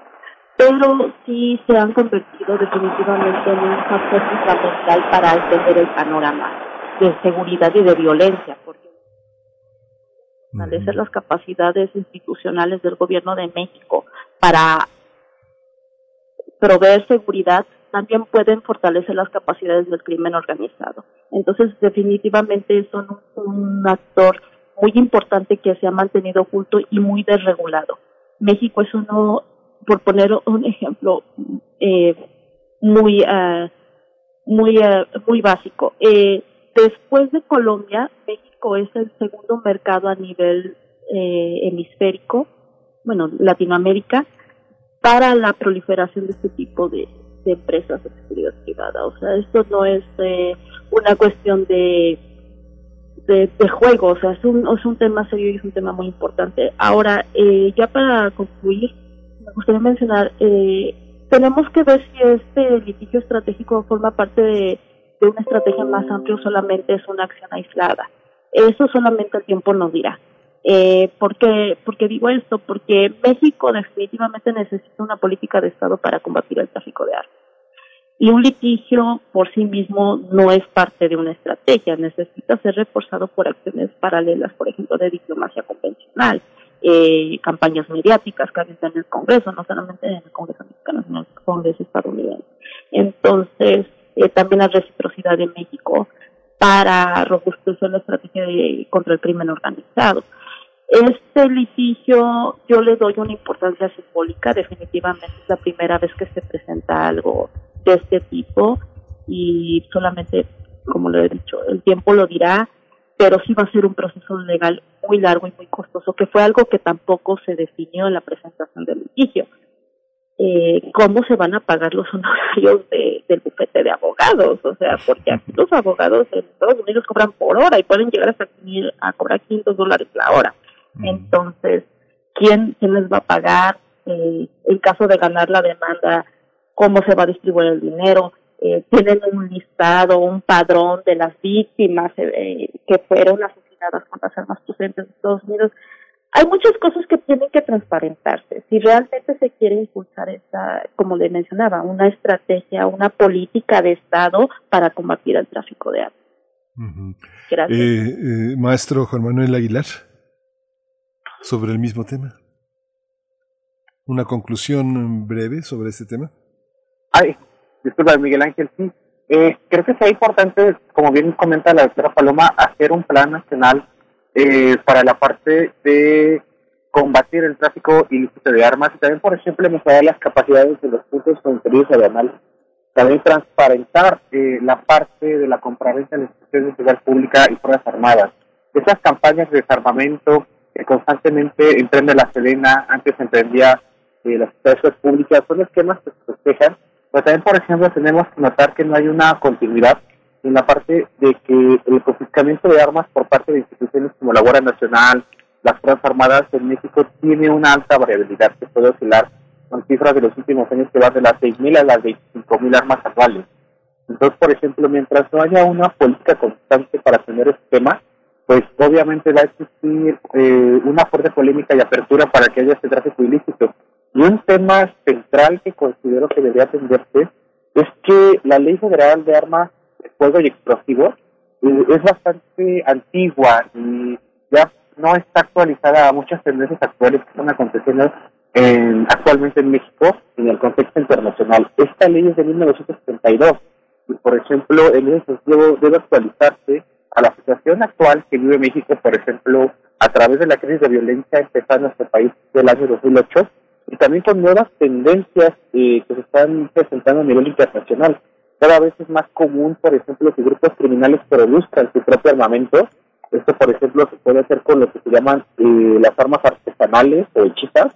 Y también, por ejemplo, las tendencias tecnológicas que están presentando a través también de la producción de armas eh, por medio de impresoras 3D. Entonces, en algún momento tal vez puede ser que se reduzca el tráfico ilícito de armas, porque las organizaciones criminales ya van a tener los medios para eh, poder producir las armas a través de este tipo de sistemas de impresiones 3D en nuestro país, y porque el edificio estratégico no contempla eh, ninguna de estas acciones, ahí como lo comentamos, cuál es la parte de cuál va a ser eh, también su acción para reducir la violencia y el problema que se está atravesando. Pues les agradecemos esta conversación, doctora Paloma Mendoza Cortés, directora de Coordinación y Análisis de Envy Consulting. Gracias por esta participación, por esta mañana y esta reflexión. Muchísimas gracias. Muchísimas Gracias, gracias. Saludos a todo el auditor. Gracias igualmente al maestro Juan Manuel eh, Aguilar Antonio, investigador de CACEDE. Gracias, Juan Manuel, por esta, por esta mañana y pues seguimos en contacto. Ya se nos fue por allá, pero bueno, nos vamos, nos vamos ya a el cierre de este programa con el doctor Plinio Sosa. Vamos a hablar de química. Primer movimiento. Hacemos comunidad en la sana distancia. El crisol de la química. Raindrops Keep Falling on My Head, este título de una famosa canción que hoy eh, titula de esta manera también su participación el doctor Plinio Sosa, académico de tiempo completo de la Facultad de Química y que nos acompaña aquí todos los miércoles. Doctor Plinio Sosa, ¿cómo estás? Bienvenido. Muy bien, Berenice, gracias. Gracias. Escuchamos. El arte siempre ha estado ligado a la humanidad. Desde siempre el Homo sapiens ha producido todo tipo de manifestaciones artísticas. Una de las más bellas y admiradas a lo largo de la historia es la escultura. Uno de los materiales preferidos por los grandes artistas de la antigüedad y del Renacimiento fue una piedra, el mármol. Se trata de una roca compacta hecha fundamentalmente de carbonato de calcio. Un 90% del mármol es carbonato de calcio. Es una de las sustancias más abundantes de la naturaleza, el carbonato de calcio. Se le puede encontrar en diversos minerales como la roca caliza, la calcita, el aragonito y el propio mármol. Se halla también en las cáscaras de huevo, en las estalactitas, en las conchas de casi todos los moluscos y en el esqueleto de los corales. En medicina se utiliza habitualmente como suplemento de calcio o como antiácido. Es una de las materias primas en la producción de vidrio y de cemento. Una vez aislado y purificado, el carbonato de calcio es un polvo blanco. Químicamente es una base. Esto quiere decir que reacciona fácilmente con los ácidos. El mármol, en realidad, es una roca caliza que después de haber sido sometida a elevadas temperaturas y presiones, adquiere ya su característico aspecto. Las demás sustancias, el otro 10%, son las que dan la gran variedad de colores a los distintos mármoles y las que definen sus características físicas. Pero bueno, al ser fundamentalmente carbonato de calcio, el mármol es muy susceptible al ataque de los ácidos. Muchas de las esculturas hechas de mármol y que permanecen a la intemperie se han empezado a deteriorar considerablemente. Eso es debido a la lluvia. Pero la lluvia es agua, y el agua no es ni ácida ni básica, es neutra. ¿Qué, ¿Qué, es lo que ocurre? Lo que ocurre en el agua a escala nanoscópica no es tan tranquilo como parece. Las moléculas del agua no se están quietas, son hiperactivas. Se mueven para todos lados, rotan, vibran, arrastran y son arrastradas, chocan entre sí. A veces, los choques son tan violentos que se arrancan un pedazo. Eventualmente una molécula de agua es capaz de arrancarle un hidrógeno a otra, quedando en vez de las dos moléculas de agua un ion hidronio, positivo, y un ion hidróxido, negativo. Muy pocas moléculas de agua se disocian de esta manera. Apenas una de cada 10 millones de moléculas de agua está disociada en iones hidronio e hidróxido. En el agua pura, la cantidad de iones hidróxido y de iones hidronio, pues forzosamente es la misma, ¿no? Se rompió una molécula. Pero cuando le agregas una sustancia ácida, aumentan los hidronios y disminuyen los hidróxidos. Y al revés, si agregas una sustancia básica, quedan más hidróxidos que hidronios. El pH es una medida de cuántos iones hidronio hay por cada litro en una cierta muestra. Si el pH es menor que 7, la solución es ácida. Si es mayor que 7, se trata de una solución básica. Obviamente un pH exactamente igual a 7 habla de una solución neutra, como el agua. El pH es una escala logarítmica como la escala de Richter, la de los temblores. ¿sí? Es decir, una solución con pH igual a 5 es 10 veces más ácida que una con pH igual a 6. ¿sí? Por ejemplo, ¿Cómo saber si una sustancia es ácida o básica? Muy fácil. Se disuelve en agua y se le mide el pH. La sosa y el amoníaco son bases, mientras que los ácidos nítrico y sulfúrico son, como su nombre lo indica, ácidos. ¿De dónde viene la acidez de la lluvia? Básicamente de la actividad industrial. En las zonas urbanas altamente industrializadas, el aire contiene una cantidad considerable de óxidos de nitrógeno y de azufre. Estos gases reaccionan con la humedad del aire y producen ácido nítrico y ácido sulfúrico. Las gotitas de lluvia que caen sobre nosotros, sobre nuestros edificios y sobre nuestros monumentos son entonces soluciones ácidas que contienen muchos iones hidróneo. Y estos son los que atacan. Estos iones hidróneo, disueltos en la lluvia, reaccionan con el carbonato de calcio del mármol, obteniéndose sulfato de calcio, que es una sustancia muy soluble en agua. Por eso lo que uno observa a simple vista es que el monumento se va deshaciendo.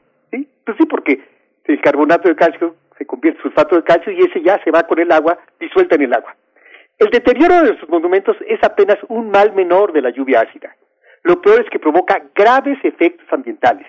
La acidificación de lagos, ríos y mares hace que aumente la, la mortandad de los peces, por ejemplo. Asimismo, la vegetación resulta seriamente afectada, produce daños importantes en las zonas forestales e inclusive acaba con los pequeños microorganismos fijadores de nitrógeno. Una reflexión final. El sonido gris de mis pasos, las volutas grises de las fábricas, el gris de la banqueta que escala las paredes del edificio y se repite y se perpetúa allá en lo alto, el otoño gris y la nostalgia, las nubes grises y su llanto acompasado, gotas de lluvia cayendo grises sobre nuestras cabezas. Ahí está. Esta cita a esta canción de mm, BJ Thomas, sí, creo. De BJ Thomas.